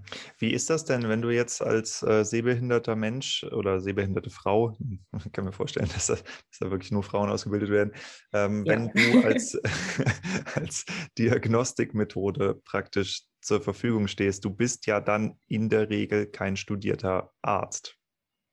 Ähm, genau, nee, das wie, sind Frauen. Wie finden die ja. denn ihren Einsatz und wie, äh, wie, wie dürfen die auch diagnostizieren? Sind, sind es dann Heilpraktiker oder wie läuft sowas?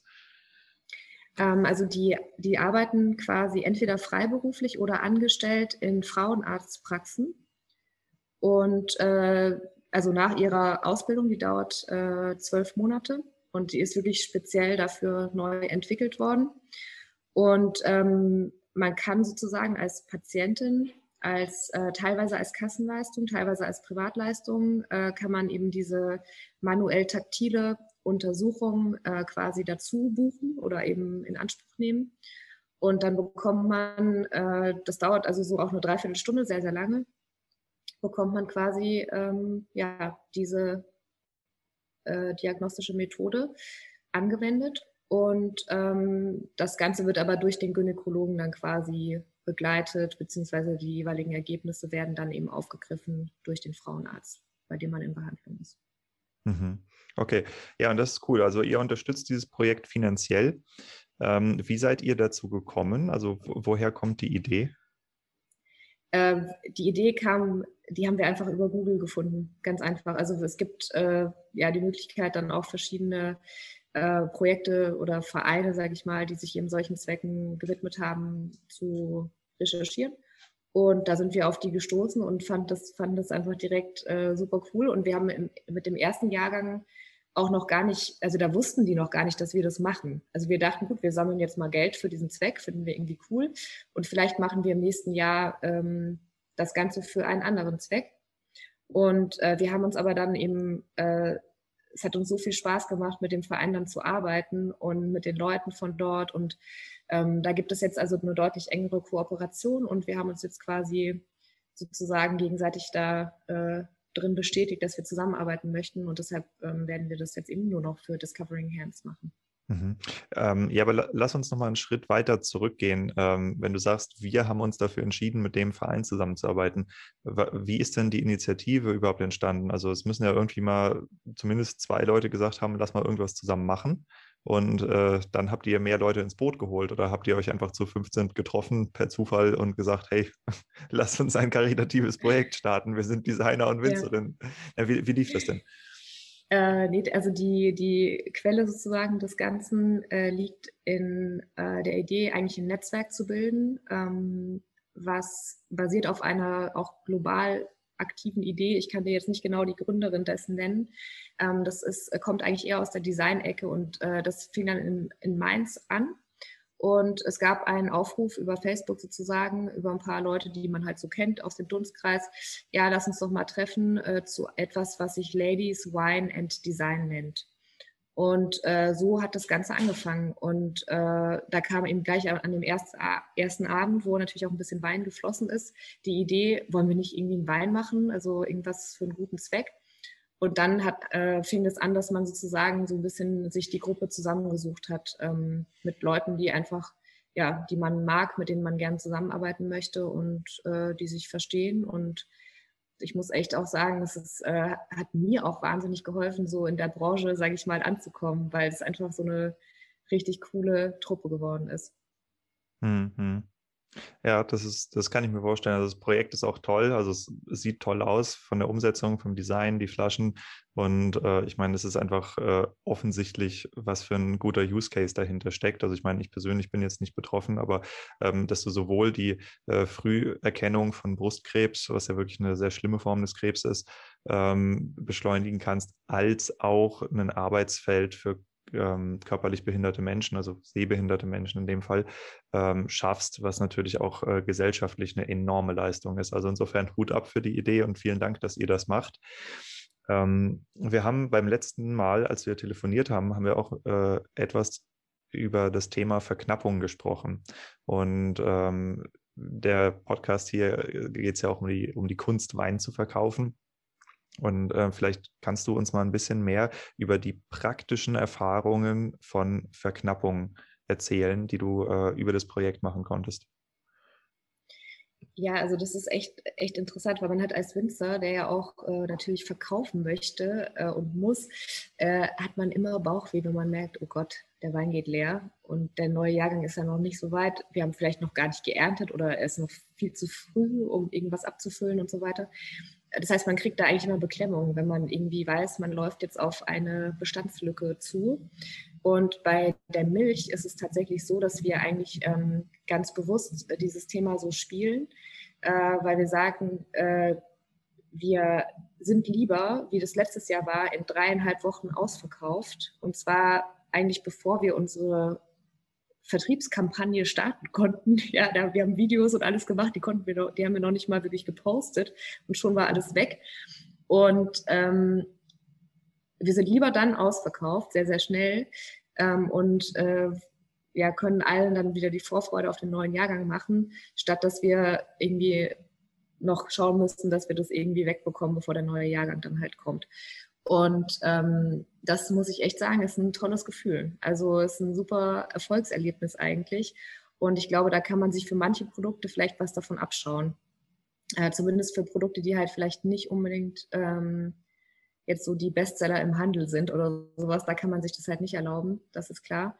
Aber für manche Dinge, äh, glaube ich, muss man manchmal auch einfach sagen, nee, es ist ein, ein Produkt mit wirklich begrenzter Verfügbarkeit. Punkt. Also, dass du auf deine Flaschen hinten drauf schreibst, was für eine Stückzahl da ist.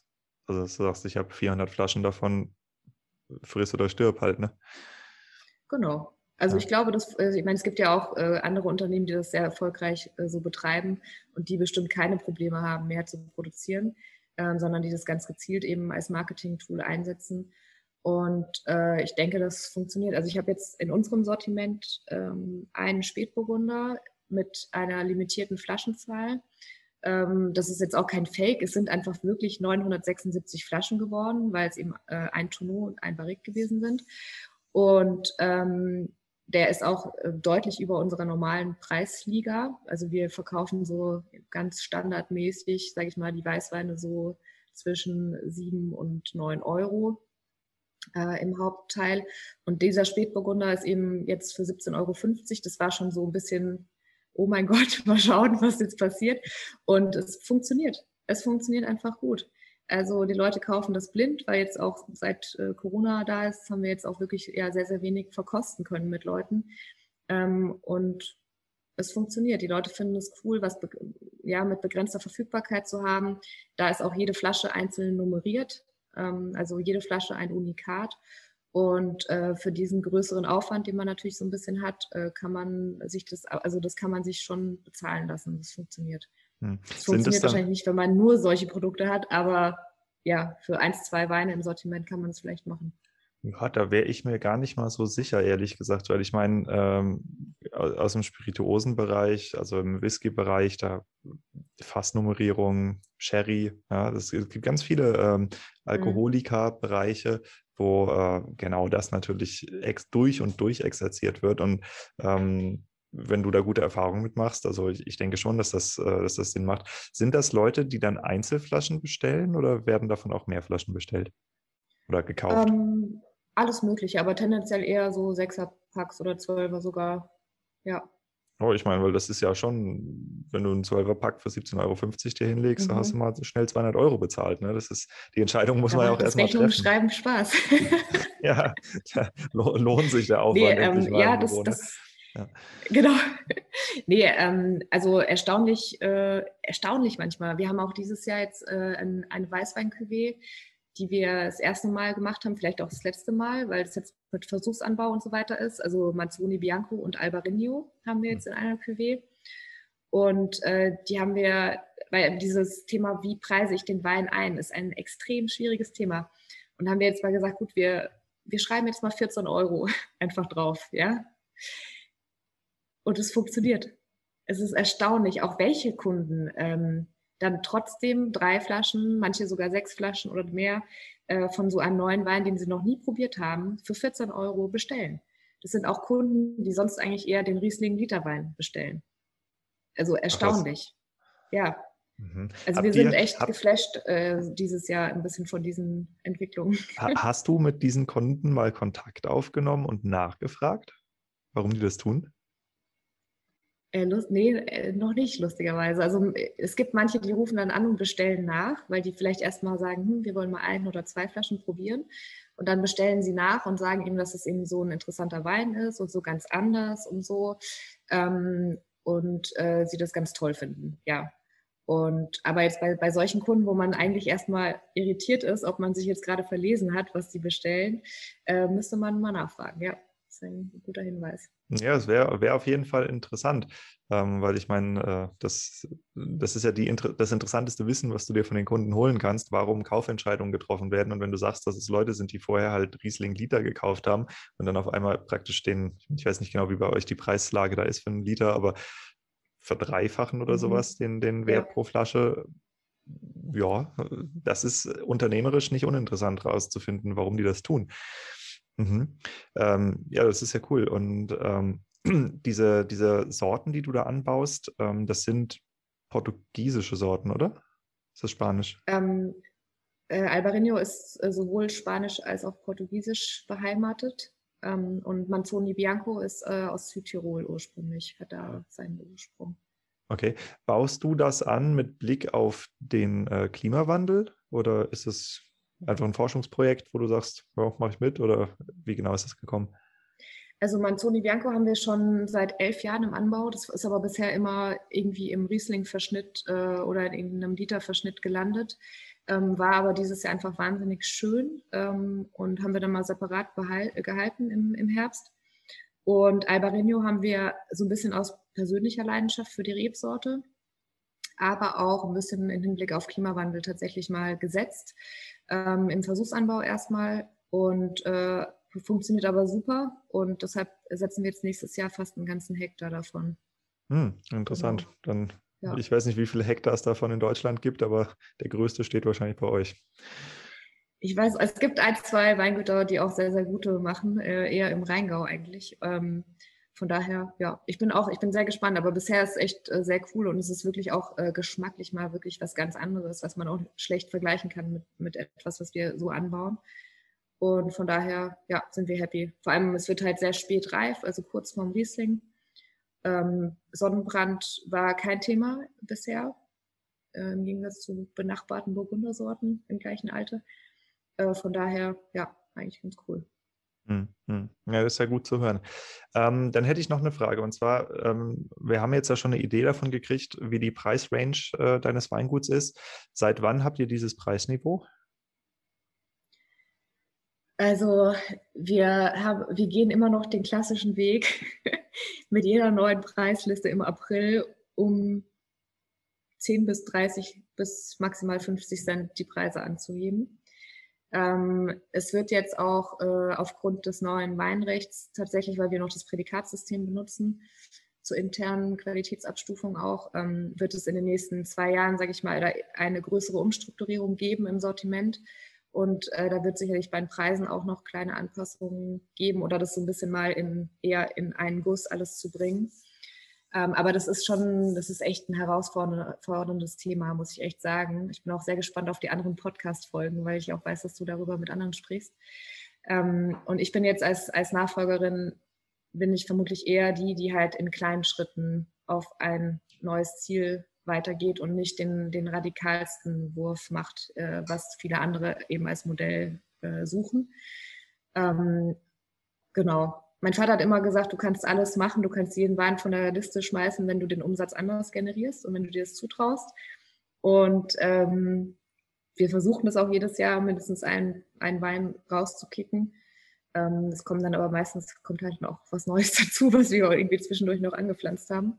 Also ähm, habt, ja. habt ihr auch so ein bisschen den, das rein hessische Bauchladenproblem oder? Definitiv, ja. Wie viele Rebsorten? Ich kann es dir gar nicht mal sagen. Ich glaube, wir haben fast 50 Positionen auf der Preisliste. Ja, also wir haben wirklich noch alles. Nicht wenig. Ja, ähm, aber äh, viele Sachen, sage ich mal, sterben auch relativ automatisch mit Kunden halt aus.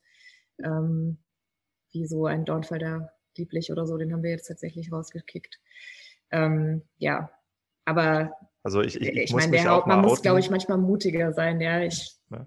ich sag mal so, also be bevor ich selbst in die Weinbaubranche äh, rein bin, also auch ich bin kompletter Quereinsteiger, ich habe nichts mit Wein zu tun gehabt vorher. Ich kam aus Kiel gebürtig ähm, und ich habe dann auch mit äh, 16 natürlich angefangen, Alkohol zu trinken und ähm, die ersten Weine, mit denen ich zu tun hatte, das war die Erben Spätlese lieblich und Dornfelder Rosé lieblich. Das waren so die Dinger, die man mit, wie gesagt, 16 in Anführungszeichen sich halt reingeballert hat. Ne? Und äh, ja, insofern, äh, das, das hat durchaus eine Daseinsberechtigung, aber ja, heute würde ich es auch nicht mehr trinken.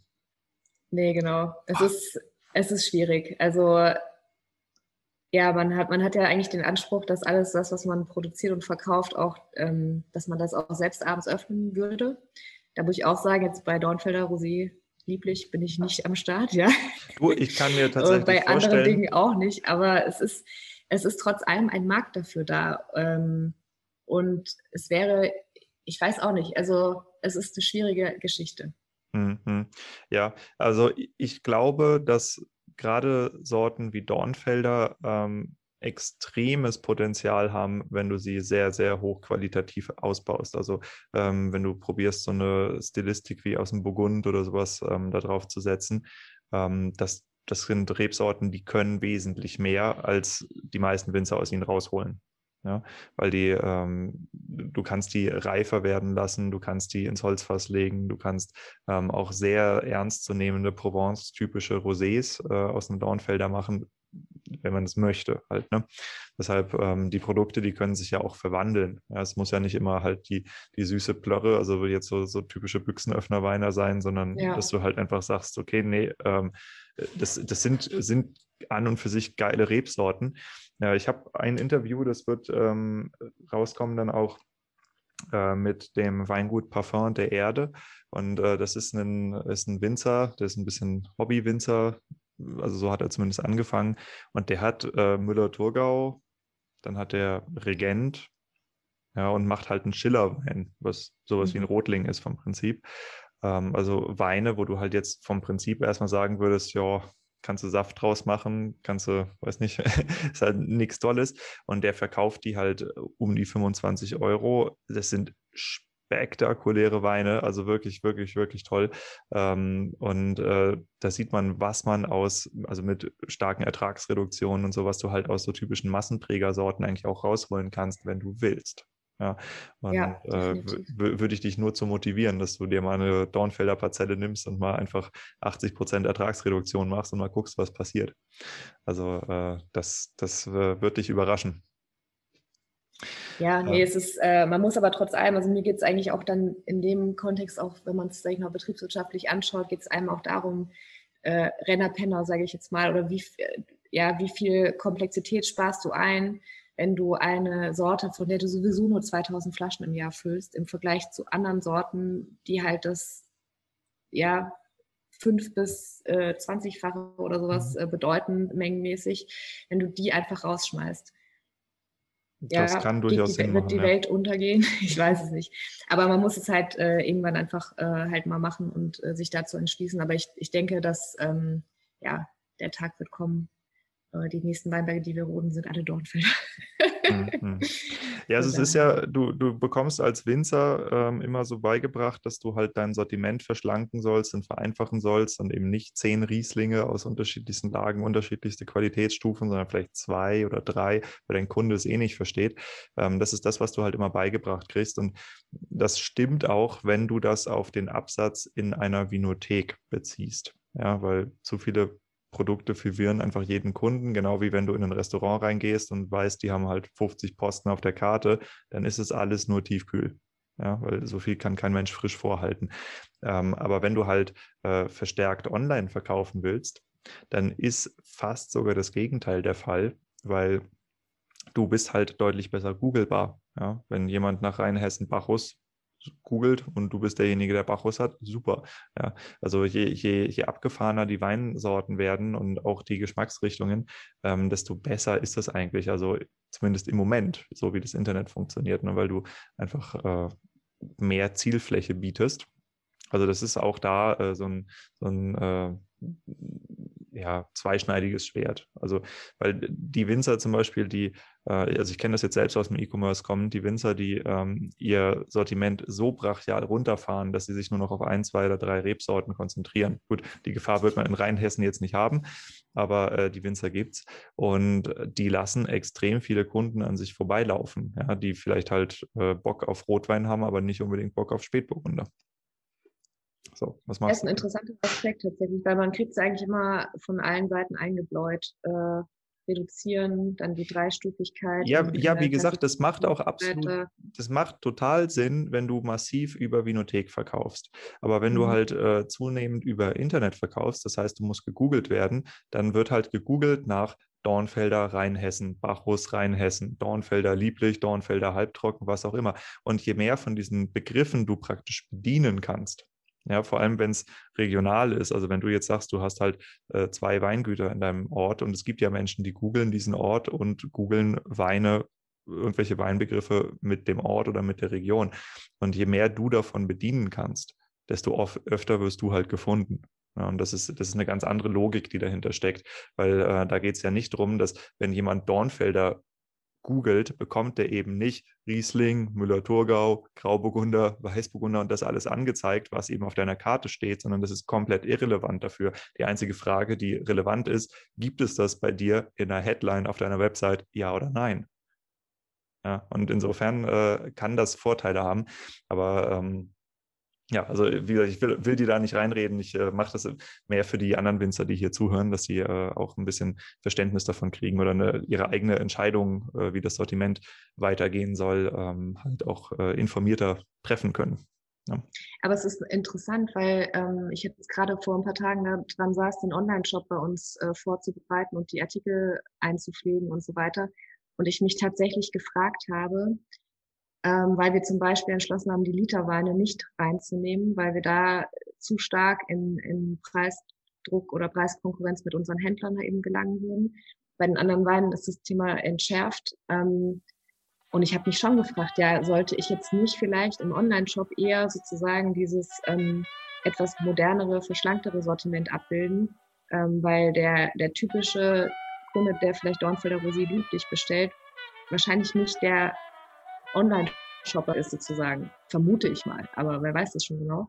Also aber das, das genau ist, interessant. Ist, der ja. Gedankengang, den du da gerade machst, das ist der Kardinalsfehler überhaupt. Du antizipierst Kundenverhalten.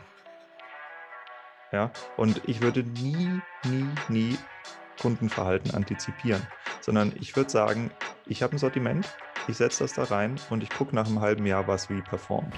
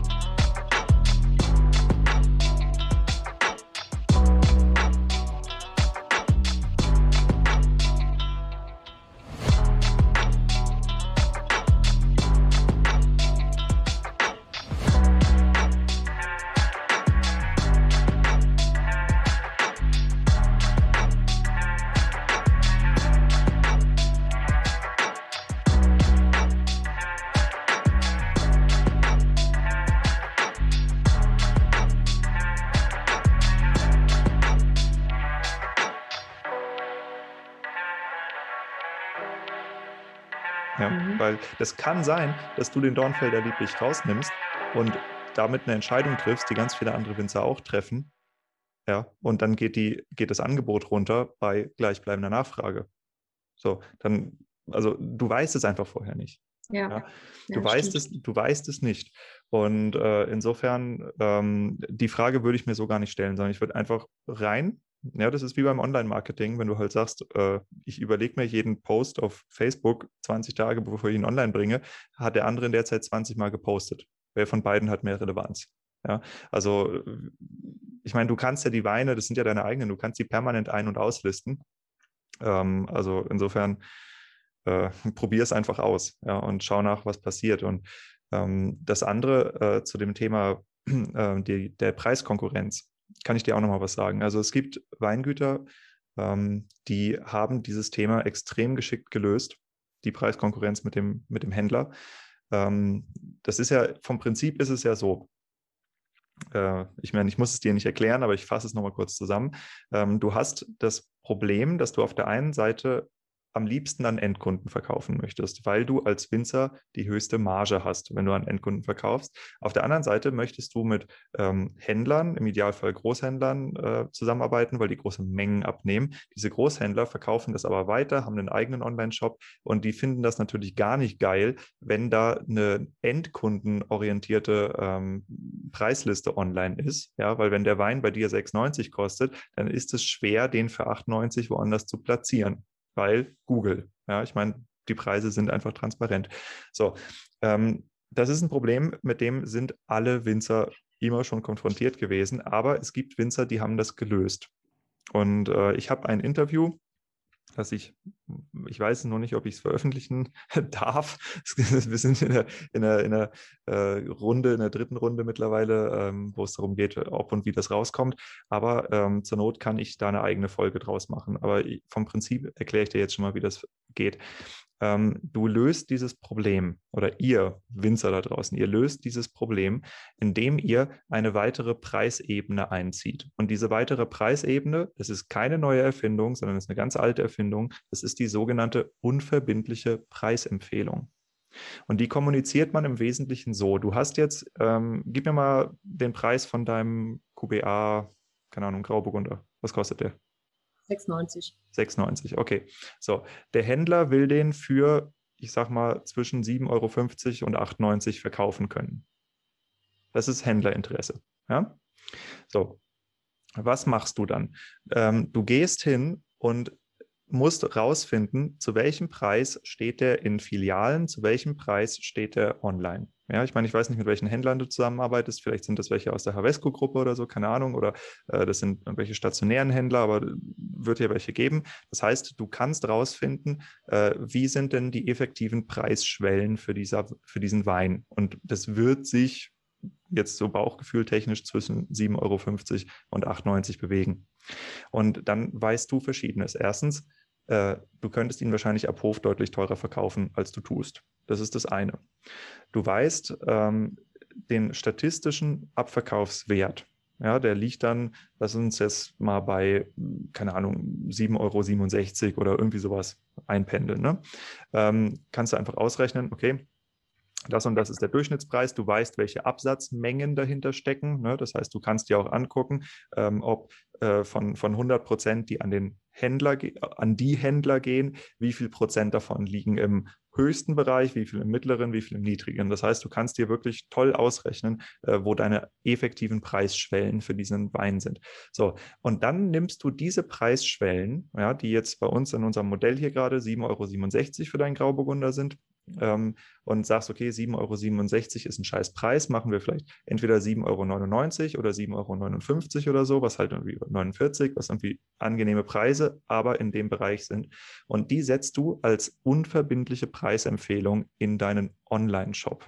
Das bedeutet, dass die Neukunden, die auf dich aufmerksam werden, diese durchschnittliche Preisschwelle all deiner Händler bezahlen. Und das ist der Preis, der offen da ist. Und gleichzeitig kommunizierst du an deine Kunden und sagst, hey, äh, wenn ihr regelmäßig bei uns kauft, es gibt zwei Optionen. Die eine ist, ihr kommt auf den Hof und da kriegt ihr die alten Preise. Das sind dann die 6,90 Euro. Das ist die Abhof- oder Abvinothek-Preisliste. Ja, das heißt, du trennst zwischen deinem Online-Auftritt und deinem Abhofverkauf. Und für deine wirklichen wichtigen Stammkunden, für die VIP-Kunden, gibt es die Abhofpreise äh, im Versand, also auf Bestellung. Ganz altes Modell. Ihr könnt bei uns anrufen, schickt uns eine E-Mail und bestellt. Ihr kriegt die anderen Preise. Ja, und das kannst du den Kunden ganz, ganz einfach kommunizieren. Ja, dadurch machst du Kundenbindung. Das heißt, du kannst deinen Kunden äh, sagen, hey, äh, ihr seid die paar Stammkunden, die, ähm, die, so, die wir so wertschätzen, dass ihr nicht bei uns im Online-Shop die höheren Preise, also die für alle anderen kriegt, sondern ihr kriegt die Normalpreise, die alten Preise, aber äh, ne, dafür müsst ihr zum Beispiel halt auch vollen Versand bezahlen oder so. Das heißt, du nimmst dich ähm, aus, dieser, aus der Rabattschlacht raus. Du hast eine Preisebene eingeführt, mit denen du deinen Händlern keine Konkurrenz machst, sondern sagst, hey Leute, das ist äh, das, zu dem im Durchschnitt bei euch verkauft wird. Und der Effekt, also der Winzer, ähm, der das gemacht hat und der mir das erzählt hat, das ist jetzt niemand geringerer als Markus Drautz vom Weingut Drautz-Able, also der VDP-Württemberg-Präsident. Der hat gesagt, dass er die Erfahrung macht, dass seit er diese äh, UVP eingeführt hat, die Händler auf ihn zukommen und ihn bitten, die Preise im Shop anzuheben. Ja, also das ist, das ist ein komplett anderer Effekt, als dass vorher der Händler dasteht und sagt, okay, äh, wenn du deine Preise online nimmst, dann kaufe ich den Wein nicht mehr. Oder wenn du auf dem und dem äh, Online-Marktplatz deine Weine vertreibst, dann äh, ist dein Wein bei mir ausgelistet. Das ist ja die Situation, vor der man Angst hat als Winzer.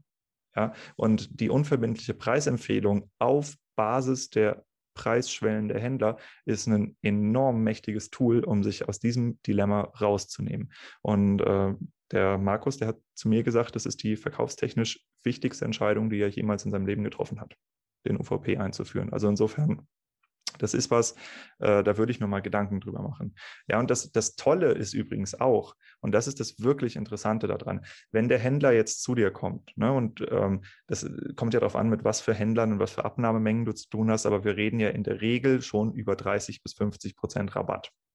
So, diese 30 bis 50 Prozent Rabatt, die kannst du aber auf deinen, Ab also auf den UVP gewähren, weil das ist ja der äh, Rabatt, der in deinem Shop steht. So, das heißt, du kannst in deiner Preisliste, kannst du ihm vorrechnen, dass auf die 7,49 Euro, die wir jetzt in deinem Fall genommen haben, darauf gehst du den Rabatt runter und wenn du dir jetzt aber deine eigene Händlerpreisliste im Kopf hast, die ja vorher auf die 6,90 Euro gerechnet ist, dann hast du entweder eine wesentlich höhere Marge oder kannst dem Händler eine höhere Spanne anbieten. Das heißt, es ist einfach nur gut für dich.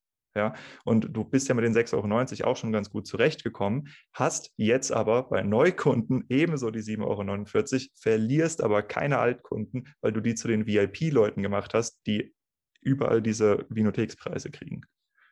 Also das, das ist ein, in der Einführung ist das nicht ganz einfach. In der Kommunikation ist das auch nicht ganz einfach. Der, der Markus meinte, das Schwierigste ist vom Prinzip, alle Familienmitglieder an Bord zu kriegen. Also insbesondere Mutti, die es gewöhnt ist, seit äh, 30 Jahren halt äh, eine andere Art von äh, Preisen zu kommunizieren nach außen.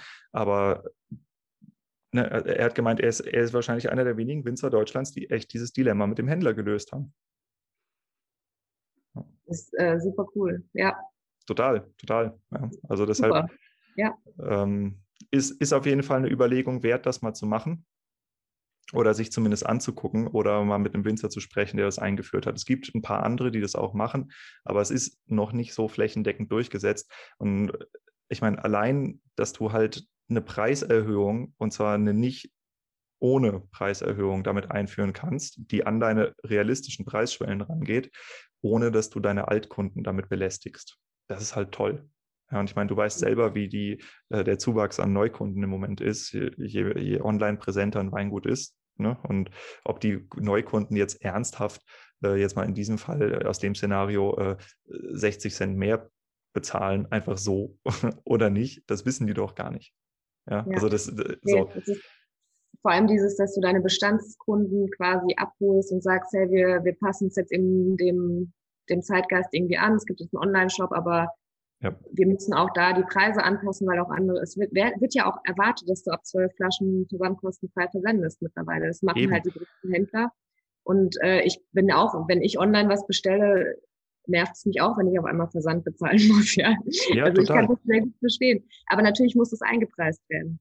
Total. Und ähm, ja, dementsprechend ist es, also muss ich sagen, bin ich sehr dankbar. Das ist, werde ich auf jeden Fall ähm, nochmal analysieren und äh, drüber nachdenken, ob wir das so ausprobieren können. Ja. Äh, ich, ich sehe, also je, je, mehr ich darüber nachdenke, weil das war auch für mich echt so ein Aha-Moment, als ich das gehört habe, ähm, das, desto intelligenter ist das eigentlich. Ja, also mhm. das ist einfach eine, das ist eine zeitgemäße Art der Preissetzung und vor allem ist es eine Art der Preissetzung, die es dir erlaubt, Preise online zu haben, während du gleichzeitig eine massive Händler-Vertriebsschiene aufbaust. Und ich kenne keinen anderen Weg. Ja. ja. Ich, nee, ich, ich meine, es gibt dann diesen anderen Weg, irgendwie mit, mit Eigenmarken oder halt der Differenzierung darüber und so zu arbeiten. Das machen wir auch zum Teil. Aber ich, ich finde, das ist die, die maximale Verwirrung äh, der Konsumenten. Und äh, irgendwann kommst du auch in Erklärungsnöte, wenn Leute dich fragen, ist es denn der gleiche Wein mit dem Etikett dort und oder dort? Und ja, e, erstens das und du zerschießt dir halt auch deine Markenbildung, weil du musst ja. dich, du musst ja zwei verschiedene, also zwei Produktlinien parallel aufbauen und stark machen, statt einer. Ja, ja, richtig.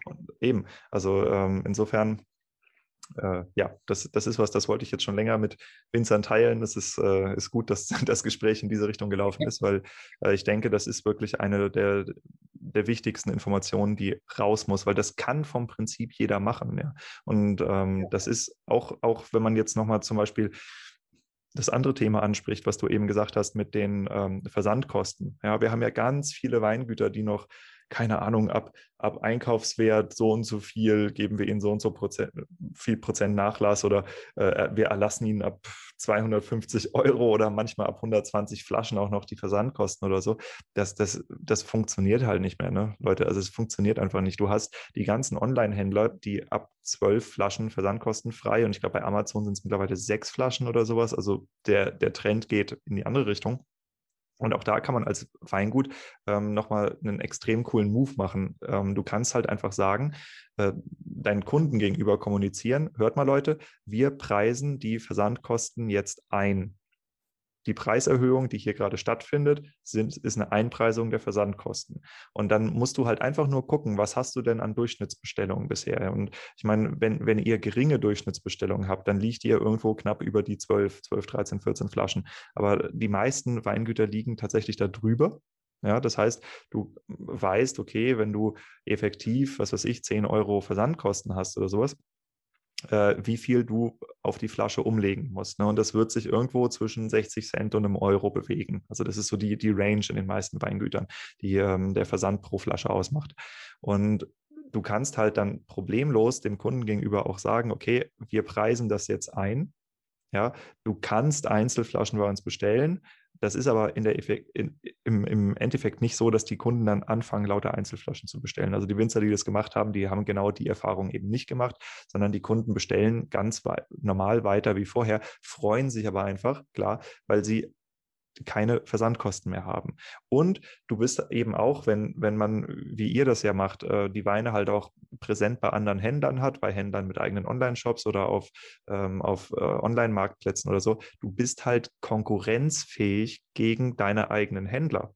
Ne? Und die Händler, das darf man sich ja nie, äh, das darfst du nie aus den Augen verlieren. Die Händler, die bieten bei Google auf deinen Namen, auf deine Lagen, auf deinen Wein. So, das heißt, die Händler sind die größten Konkurrenten deines Online-Shops. Und du bist selber als Weingut bist du dann nur konkurrenzfähig, wenn du sagen kannst, ich unterbiete euch mit den äh, Versandkosten. Weil wenn du die mit den Preisen unterbietest, bist du genau in dem Fall, in dem Dilemma, das wir vorher hatten, dann will der Händler den Wein halt nicht mehr haben. Ja. Also das sind, sind so verschiedene Sachen, die ich in, letzten, in den letzten anderthalb Jahren gelernt habe, die eigentlich sehr, sehr interessant sind. Das muss nicht jeder so machen. Das ist auch nicht für jeden die, die Blaupause, die funktioniert. Aber das sind Gedanken, die man sich äh, definitiv mal machen sollte, bevor man eine, ähm, eine Preiserhöhung durchsetzt. Und vor allem, wenn man sagt als Jungwinzer, okay, ich will halt äh, das komplette Preismodell meines Weinguts hier umbauen. Ne? Also da gibt es so verschiedene Überlegungen, die da reingehen. Ähm, eine andere Sache ist zum Beispiel auch, äh, warum müssen eigentlich die Weine so unterschiedlich teuer sein. Ne? Also ich meine, klar, du hast äh, Weine, wenn du jetzt verschiedene Rebsorten gleich äh, behandelst im Weinberg, hast du aber mitunter andere Erträge. Ne? Einfach rebsortenabhängig. Ähm, Verstehe ich. Aber ähm, was man selber ja kennt aus dem Restaurant, ist das Prinzip, ähm, wenn du dir überlegst, was du essen sollst und das, worauf du Bock hast, ist aber ein paar Euro teurer als das, wovon du weißt, dass es schon dir schmecken wird. Ähm, wie oft trifft man die Entscheidung, mehr Geld auszugeben versus einfach mal ne, das zu nehmen, wovon man weiß, dass es gut ist. Das heißt, wenn du deine Kunden dazu äh, ermutigen willst, mehr von deinen Weinen auszuprobieren, was ja eigentlich nur gut ist, ne, wie wir vorhin schon festgestellt haben, der, der auch mal dein, nur dein Liter kauft, ist ja toll, wenn der auch mal den Albarino kauft. Ähm, auch sowas kann man zumindest innerhalb einer Qualitätsstufe ganz einfach triggern, indem du die Weine alle gleich teuer machst. Das heißt, die Massenträger sind dann ein bisschen teurer und die weniger Massenträger sind ein bisschen günstiger als vorher. Dafür hast du aber ein Durchschnittsniveau.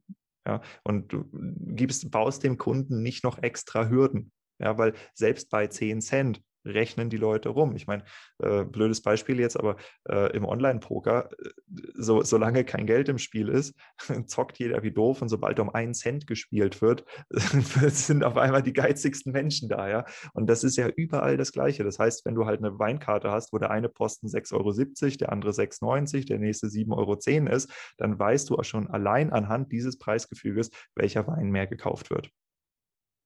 Ja, vor, vor, allem, ich finde auch ein Argument dafür, das eher einheitlich in, in, in Preisgruppen, sage ich mal, aufzuteilen.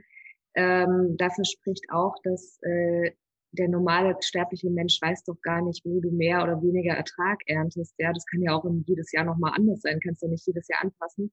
Also Total. ich glaube, sich da eher, sage ich mal, an den Konsumenten zu versetzen oder das mit jemandem zu besprechen, der einfach sagt, ich habe keine Ahnung von der produktionstechnischen Seite, ähm, ist viel sinnvoller, ja, als äh, sozusagen aus seiner Winzerbrille diese Preise so ganz technisch irgendwie sich versuchen herzuleiten. Ja. Hm, hm. Ja, absolut. Ähm, ja, aber auch das ist halt was, wo viele Winzer einfach äh, Schnappatmung und Panik kriegen, sobald du über sowas sprichst. Ähm, aber auch nochmal hier an die ganzen jungen Winzer, nur weil der Opa das schon immer so gemacht hat, muss es nicht unbedingt sinnvoll sein. Ja. ja. Und, Aber äh, ich, ich muss auch sagen, wir haben jetzt zum Beispiel bei dieser der aktuellen Preisliste bei manchen auch wirklich 50 Cent draufgeschlagen. Ne? Also wir haben es um halt so langsam, ich habe da so einen langfristigen Plan, langsam die Preise halt so anzuheben. Aber da habe ich mich eben auch noch nicht getraut, das wirklich auf einen Schlag zu machen und die auch dann so zu gruppieren. Aber und ich habe halt gedacht, okay, ich bin mal gespannt, was da jetzt an Rückmeldung kommt. Zumal wir auch Versandkosten eingepreist haben, zum Teil äh, eben und so weiter, ja. Und ähm, es ist nichts passiert. die Leute bestellen nach wie vor einfach weiter. Es juckt keinen. Hm. Natürlich gibt es ein oder zwei Leute, die immer, die sich jedes Jahr mit einem knausrigen Kommentar darüber beklagen, wie teuer alles geworden ist. Aber das ist dann halt einfach so. Sie kaufen trotzdem weiter. Ne? Also ähm, es passiert nichts. Selbst wenn mal einer abspringt, ähm, dann ist es der auch wert, weil man wieder ganz neue Zielgruppen auch erreicht. Weil es gibt ja auch Leute, die kaufen Weine unter einem bestimmten Eurobetrag gar nicht erst. Ja, das gibt es durchaus auch. Absolut. Und äh, das ist ja auch so, wenn du halt dich nur nach den Kunden richtest, die du hörst. Ne? Und wie du gesagt hast, die paar, die sich halt immer beschweren, die gibt es immer. Aber das ist nicht repräsentativ für die für die komplette Kundengruppe, sondern ich meine, man, man schaue sich doch mal die, äh, die Kommentare oder die Bewertungen bei, ähm, bei Amazon oder so an. Ich meine, die müssen, die müssen Waren verschenken, damit sie gute Bewertungen kriegen. Das, was man immer reinkriegt, sind schlechte Bewertungen. Das heißt, ähm, die, die meckernden Kunden, das sind die lautesten, das sind die, die dir am meisten Angst machen und das sind immer die Minderheit. Ja, und ähm, das ist, ist halt so, äh, wenn, wenn du dich nach einem Kunden richtest, der im Zweifelsfall nur bei dir kauft, weil du der Billigste bist, dann ist das auch genau der gleiche Kunde, der tatsächlich zwei Drittel seines Weinbedarfs bei Aldi deckt. Ja, und das ist nicht der, nach dem du dich strategisch ausrichten solltest, zumindest meiner Meinung nach. Ja. Genau. Ja, ja. ja. ja. nee, cool. Ähm, Gerne. Ich denke, wir, wir nähern uns so einer magischen äh, Zeitgrenze, wo die Leute einfach komplett aussteigen. Ähm, ich fand, das war ein, war ein total interessantes Gespräch. Das hat mir äh, echt viel Freude bereitet. Und ähm, eine Frage äh, habe ich noch, äh, aber das ist eine Frage nur für mich alleine. Ähm, deine Doktorarbeit, ist die frei zugänglich? Ähm, boah, gute Frage. Ich weiß es gar nicht, aber ich, ich schicke sie gerne jedem zu. Also einfach über unsere Website oder so äh, eine E-Mail droppen und dann äh, schicke ich die gerne zu. Ich kann es dir nicht gerade nicht beantworten. Ja, weil da, das würde mich auf jeden Fall sehr interessieren. Ich würde da gerne mal reinschauen, weil ich äh, tatsächlich mit vielen, vielen Winzern über das Thema der Hofübergabe spreche und ähm, über den Generationswechsel und äh, ich würde mir da gerne ein bisschen, bisschen mehr äh, Fachwissen einfach aneignen. Also insofern, falls du mir das zukommen lassen könntest, ähm, das wäre toll. Und falls es Sachen gibt, wo du sagst, dass du die definitiv teilen kannst oder äh, ich weiß nicht, vielleicht hast du auch vorher schon mal ähm, irgendwie ein paar Paper geschrieben oder, oder, so über das Thema. Ich weiß nicht genau, wie das bei dir lief. Irgendwas, was öffentlich ist. Ähm, äh, wäre toll, wenn wir das äh, irgendwo reinnehmen können in die Show Notes, weil es ist ein so aktuelles Thema. Und äh, es gibt so wenig Leute, die sich, äh, ich sag mal, damit beschäftigt haben oder halt dann hochbezahlte Berater in der Landwirtschaft sind. Und es gibt ganz viele Winzer, die, glaube ich, Interesse daran hätten, da mal ein bisschen mehr reinzugucken in, in die Ergebnisse und da für sich und ihre Familien einfach was mitzunehmen. Ja, sehr gerne, freue ich mich. Das würde mich auch freuen. Okay, so, dann beenden wir das Ganze hier. Und zwar mit der klassischen Frage, wenn ich jetzt drei Weine kaufen möchte, mit denen ich, mit denen ich ähm, dein Weingut möglichst gut verstehe und dein Weinstil. Welche drei Weine sind das? Dann ist es ähm, auf jeden Fall der Silvaner Hildegard. Das ist ähm, unser Brot- und Butterwein. Ähm, und gerade 2020 finde ich äh, sehr, sehr schön. Ähm, der nächste wäre ähm, ein Pinot-Sekt ähm, aus dem Jahrgang 2019. Das ist der erste Sektjahrgang, den ich äh, persönlich sozusagen wirklich äh, mitgeprägt habe. Warte was für ein Pinot? Äh, das ist äh, Pinot Noir hauptsächlich ähm, mit Pinot Blanc. Genau. Hm. Also ein Blonde Noir-Sekt. Äh, Im Grunde ja, ja, genau. Äh, ganz leicht minimal rosa. Und äh, vorher war Sekt immer so, ist halt so mitgelaufen, man hat es halt irgendwie auch gemacht und ähm, jetzt haben wir eben angefangen, speziell dafür zu ernten, speziell dafür auszubauen und einfach ja, ein bisschen mehr Augenmerk drauf zu legen.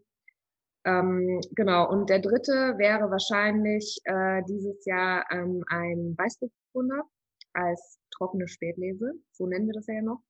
Ähm, der ist ähm, auch charakteristisch, weil der jetzt zeigt, wie wir seit einigen wenigen Jahren auch durch meinen Einfluss eben anfangen, ganz dezent mit Holzeinsatz äh, in den höherwertigen Weißweinen zu arbeiten. Und äh, der eben einfach, ja, finde ich, eine super Struktur ähm, und Komplexität dadurch bekommt. Okay, das, das ist doch gut. Und wenn die Leute tatsächlich Interesse haben, das zu bestellen, Website und Social Media Kanäle, wo kann man dich finden?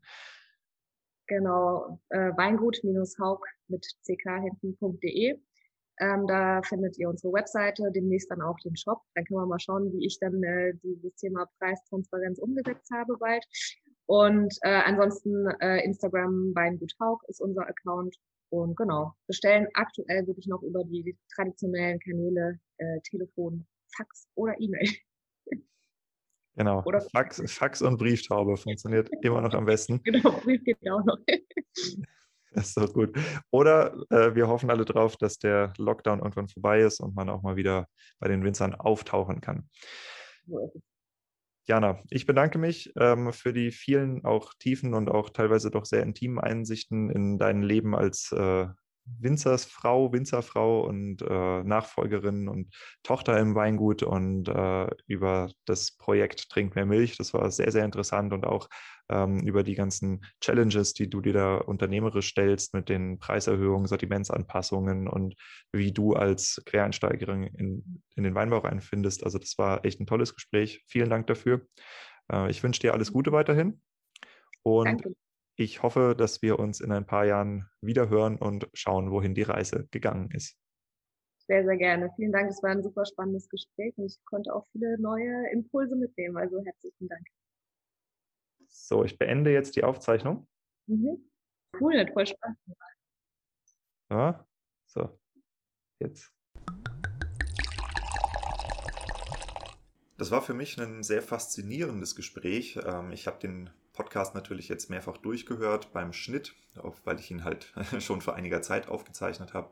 Und ähm, ich finde insbesondere die Thematik der ähm, Mann-Frau-Rollen. Das beschäftigt mich sehr im Weinbau, weil ich habe ähm, in meiner Ausbildung und auch im Studium habe ich ähm, doch beobachtet, dass der Weinbau eben eine relativ stark männerdominierte äh, Wirtschaftsbranche ist. Also nicht, dass es nicht auch viele Frauen darin gibt, aber dass halt die Männer immer diese Frontalrolle einnehmen oder sehr oft die Frontalrolle einnehmen. Und dass man gleichzeitig mit vielen Männern zu tun hat, die einen, ich sage es jetzt mal diplomatisch, ein relativ verkümmertes Sozialverhalten haben. Ja, also die entweder immer in ihrer Freundesgruppe rumhängen, mit der sie seit sie zehn sind aufgewachsen sind oder so, irgendwie so Dorfjungs halt.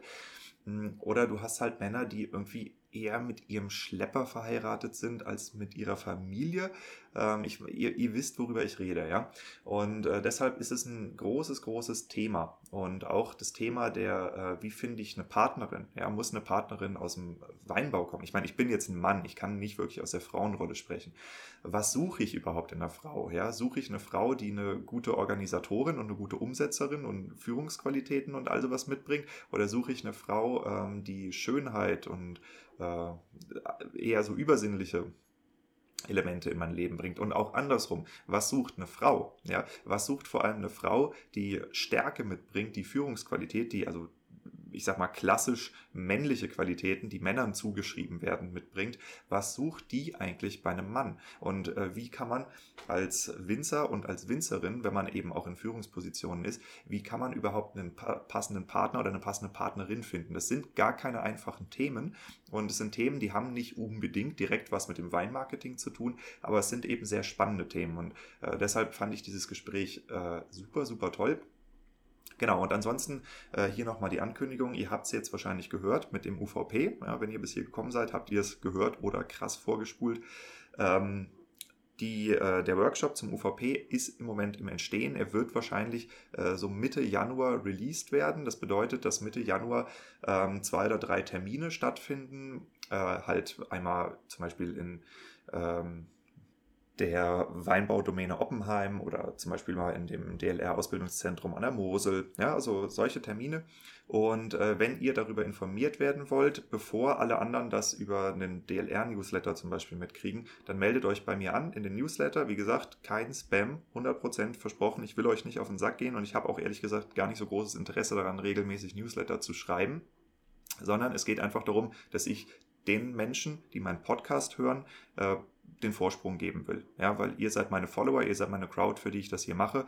Und äh, sobald ein Termin steht, werde ich den definitiv im Newsletter releasen. Das heißt, dann kann man sich einen der Plätze sichern, wenn man möchte, bevor es an alle anderen 3000 Empfänger vom DLR rausgeht. Ja, die Anmeldung geht über meine Website www.weinverkauf.com. Da geht ihr in die Show Notes von der ja, äh, Jana rein und äh, seht einen Button hier zum Newsletter eintragen, tragst einfach die E-Mail rein, das ist fertig. Ich weiß dann, dass diejenigen, die sich über Janas Seite ähm, äh, angemeldet haben, dass die auch wirklich Interesse an diesem UVP-Thema haben. Du wirst damit praktisch getaggt, also vermerkt, ja. Und dann kann ich euch, die sich über diesen Weg angemeldet haben, definitiv als allererstes die Info zukommen lassen. Ja. Ansonsten wird das natürlich auch noch im Podcast angekündigt und und und. Aber ich weiß ja gar nicht, ob du den Podcast jetzt überhaupt im Jahr 2021 hörst. Es kann ja auch sein, dass du erst Ende 2022 darauf aufmerksam wirst. Und auch dann wird es natürlich weiterhin solche Workshop-Termine geben, die aber gar nicht mehr aktuell sind, weil ich mache ja viel Werbung für aktuelle Events in meinem Podcast. Das heißt, in dem Fall unbedingt anmelden. Es hilft auch sehr, mir bei Instagram zu folgen. Ne, da heiße ich Wein verkauft, Wein unterstrich verkauft. Und äh, darüber kriegst du auf jeden Fall immer als erstes mit, wenn es neue interessante Workshops, Seminare, Tools, was auch immer rund um diesen Podcast hier gibt. Ja? Jawohl, damit kommen wir zur nächsten Ankündigung. Und zwar, ich weiß nicht, ob du es schon gesehen hast, aber bei Instagram poste ich die ganze Zeit, was heißt die ganze Zeit, aber seit einigen Tagen öfter mal Fotos äh, von sehr bunten, sehr schrillen Etiketten. Das sind äh, die Influencer-Projekte, über die ich jetzt am 16.11. beim Weinmarketing November sprechen werde, gemeinsam mit Berliner Techno-DJs entstanden. Äh, ich weiß nicht, ob ich sie rechtzeitig noch auf die Flasche kriege, die Etiketten, aber sie sind auf jeden Fall jetzt schon gedruckt und unterwegs nach Berlin. Und äh, das ist ein super, super cooles Ding. Also wie gesagt, meldet euch an äh, zum Weinmarketing November. Auch das auf meiner Website, auf die www.weinverkauf.com, dann einfach runterscrollen, DLR Weinmarketing November, da steht noch 5 plus 1 drin, weil ich hab, äh, wurde da angemeldet, mh, bevor ich den Namenswechsel gemacht habe Du kannst den Link aber auch in der Beschreibung zu den Show Notes finden. Das ist eine ziemlich, ziemlich coole Sache. Kann ich euch nur empfehlen, da teilzunehmen. Und damit kommen wir zur Musikempfehlung. Ähm, die Musikempfehlung heute ist kein Techno, sondern das ist ein äh, Mix aus internationaler, ziemlich cooler Musik, also die wirklich echt Spaß macht zu hören, von der äh, DJ Mimi Love. Die ist sehr, sehr bekannt, auch wenn du sie wahrscheinlich nicht kennst, aber äh, sie ist international bekannt und international gefeiert und es ist ein super, super cooler sogenannter Chill-Mix von ihr. Richtig schön zu hören und äh, den verlinke ich euch natürlich auch in den Show Notes und in der Beschreibung. Und damit wünsche ich jetzt viel Spaß und eine schöne weitere Woche. Wir hören uns dann nächste Woche und sehen uns hoffentlich am Dienstagabend bei beim Weinmarketing November. Es ist der 16.11. Ich werde vortragen, 19 Uhr. Die Anmeldung müsst ihr bitte Idealfall am Tag vorher machen, weil auch ich habe festgestellt, hm, dass das nicht ganz so übertrieben schnell bearbeitet wird alles. Ja? Deshalb äh, meldet euch jetzt besser direkt an, wenn ihr zuhören wollt. Ist kostenlos.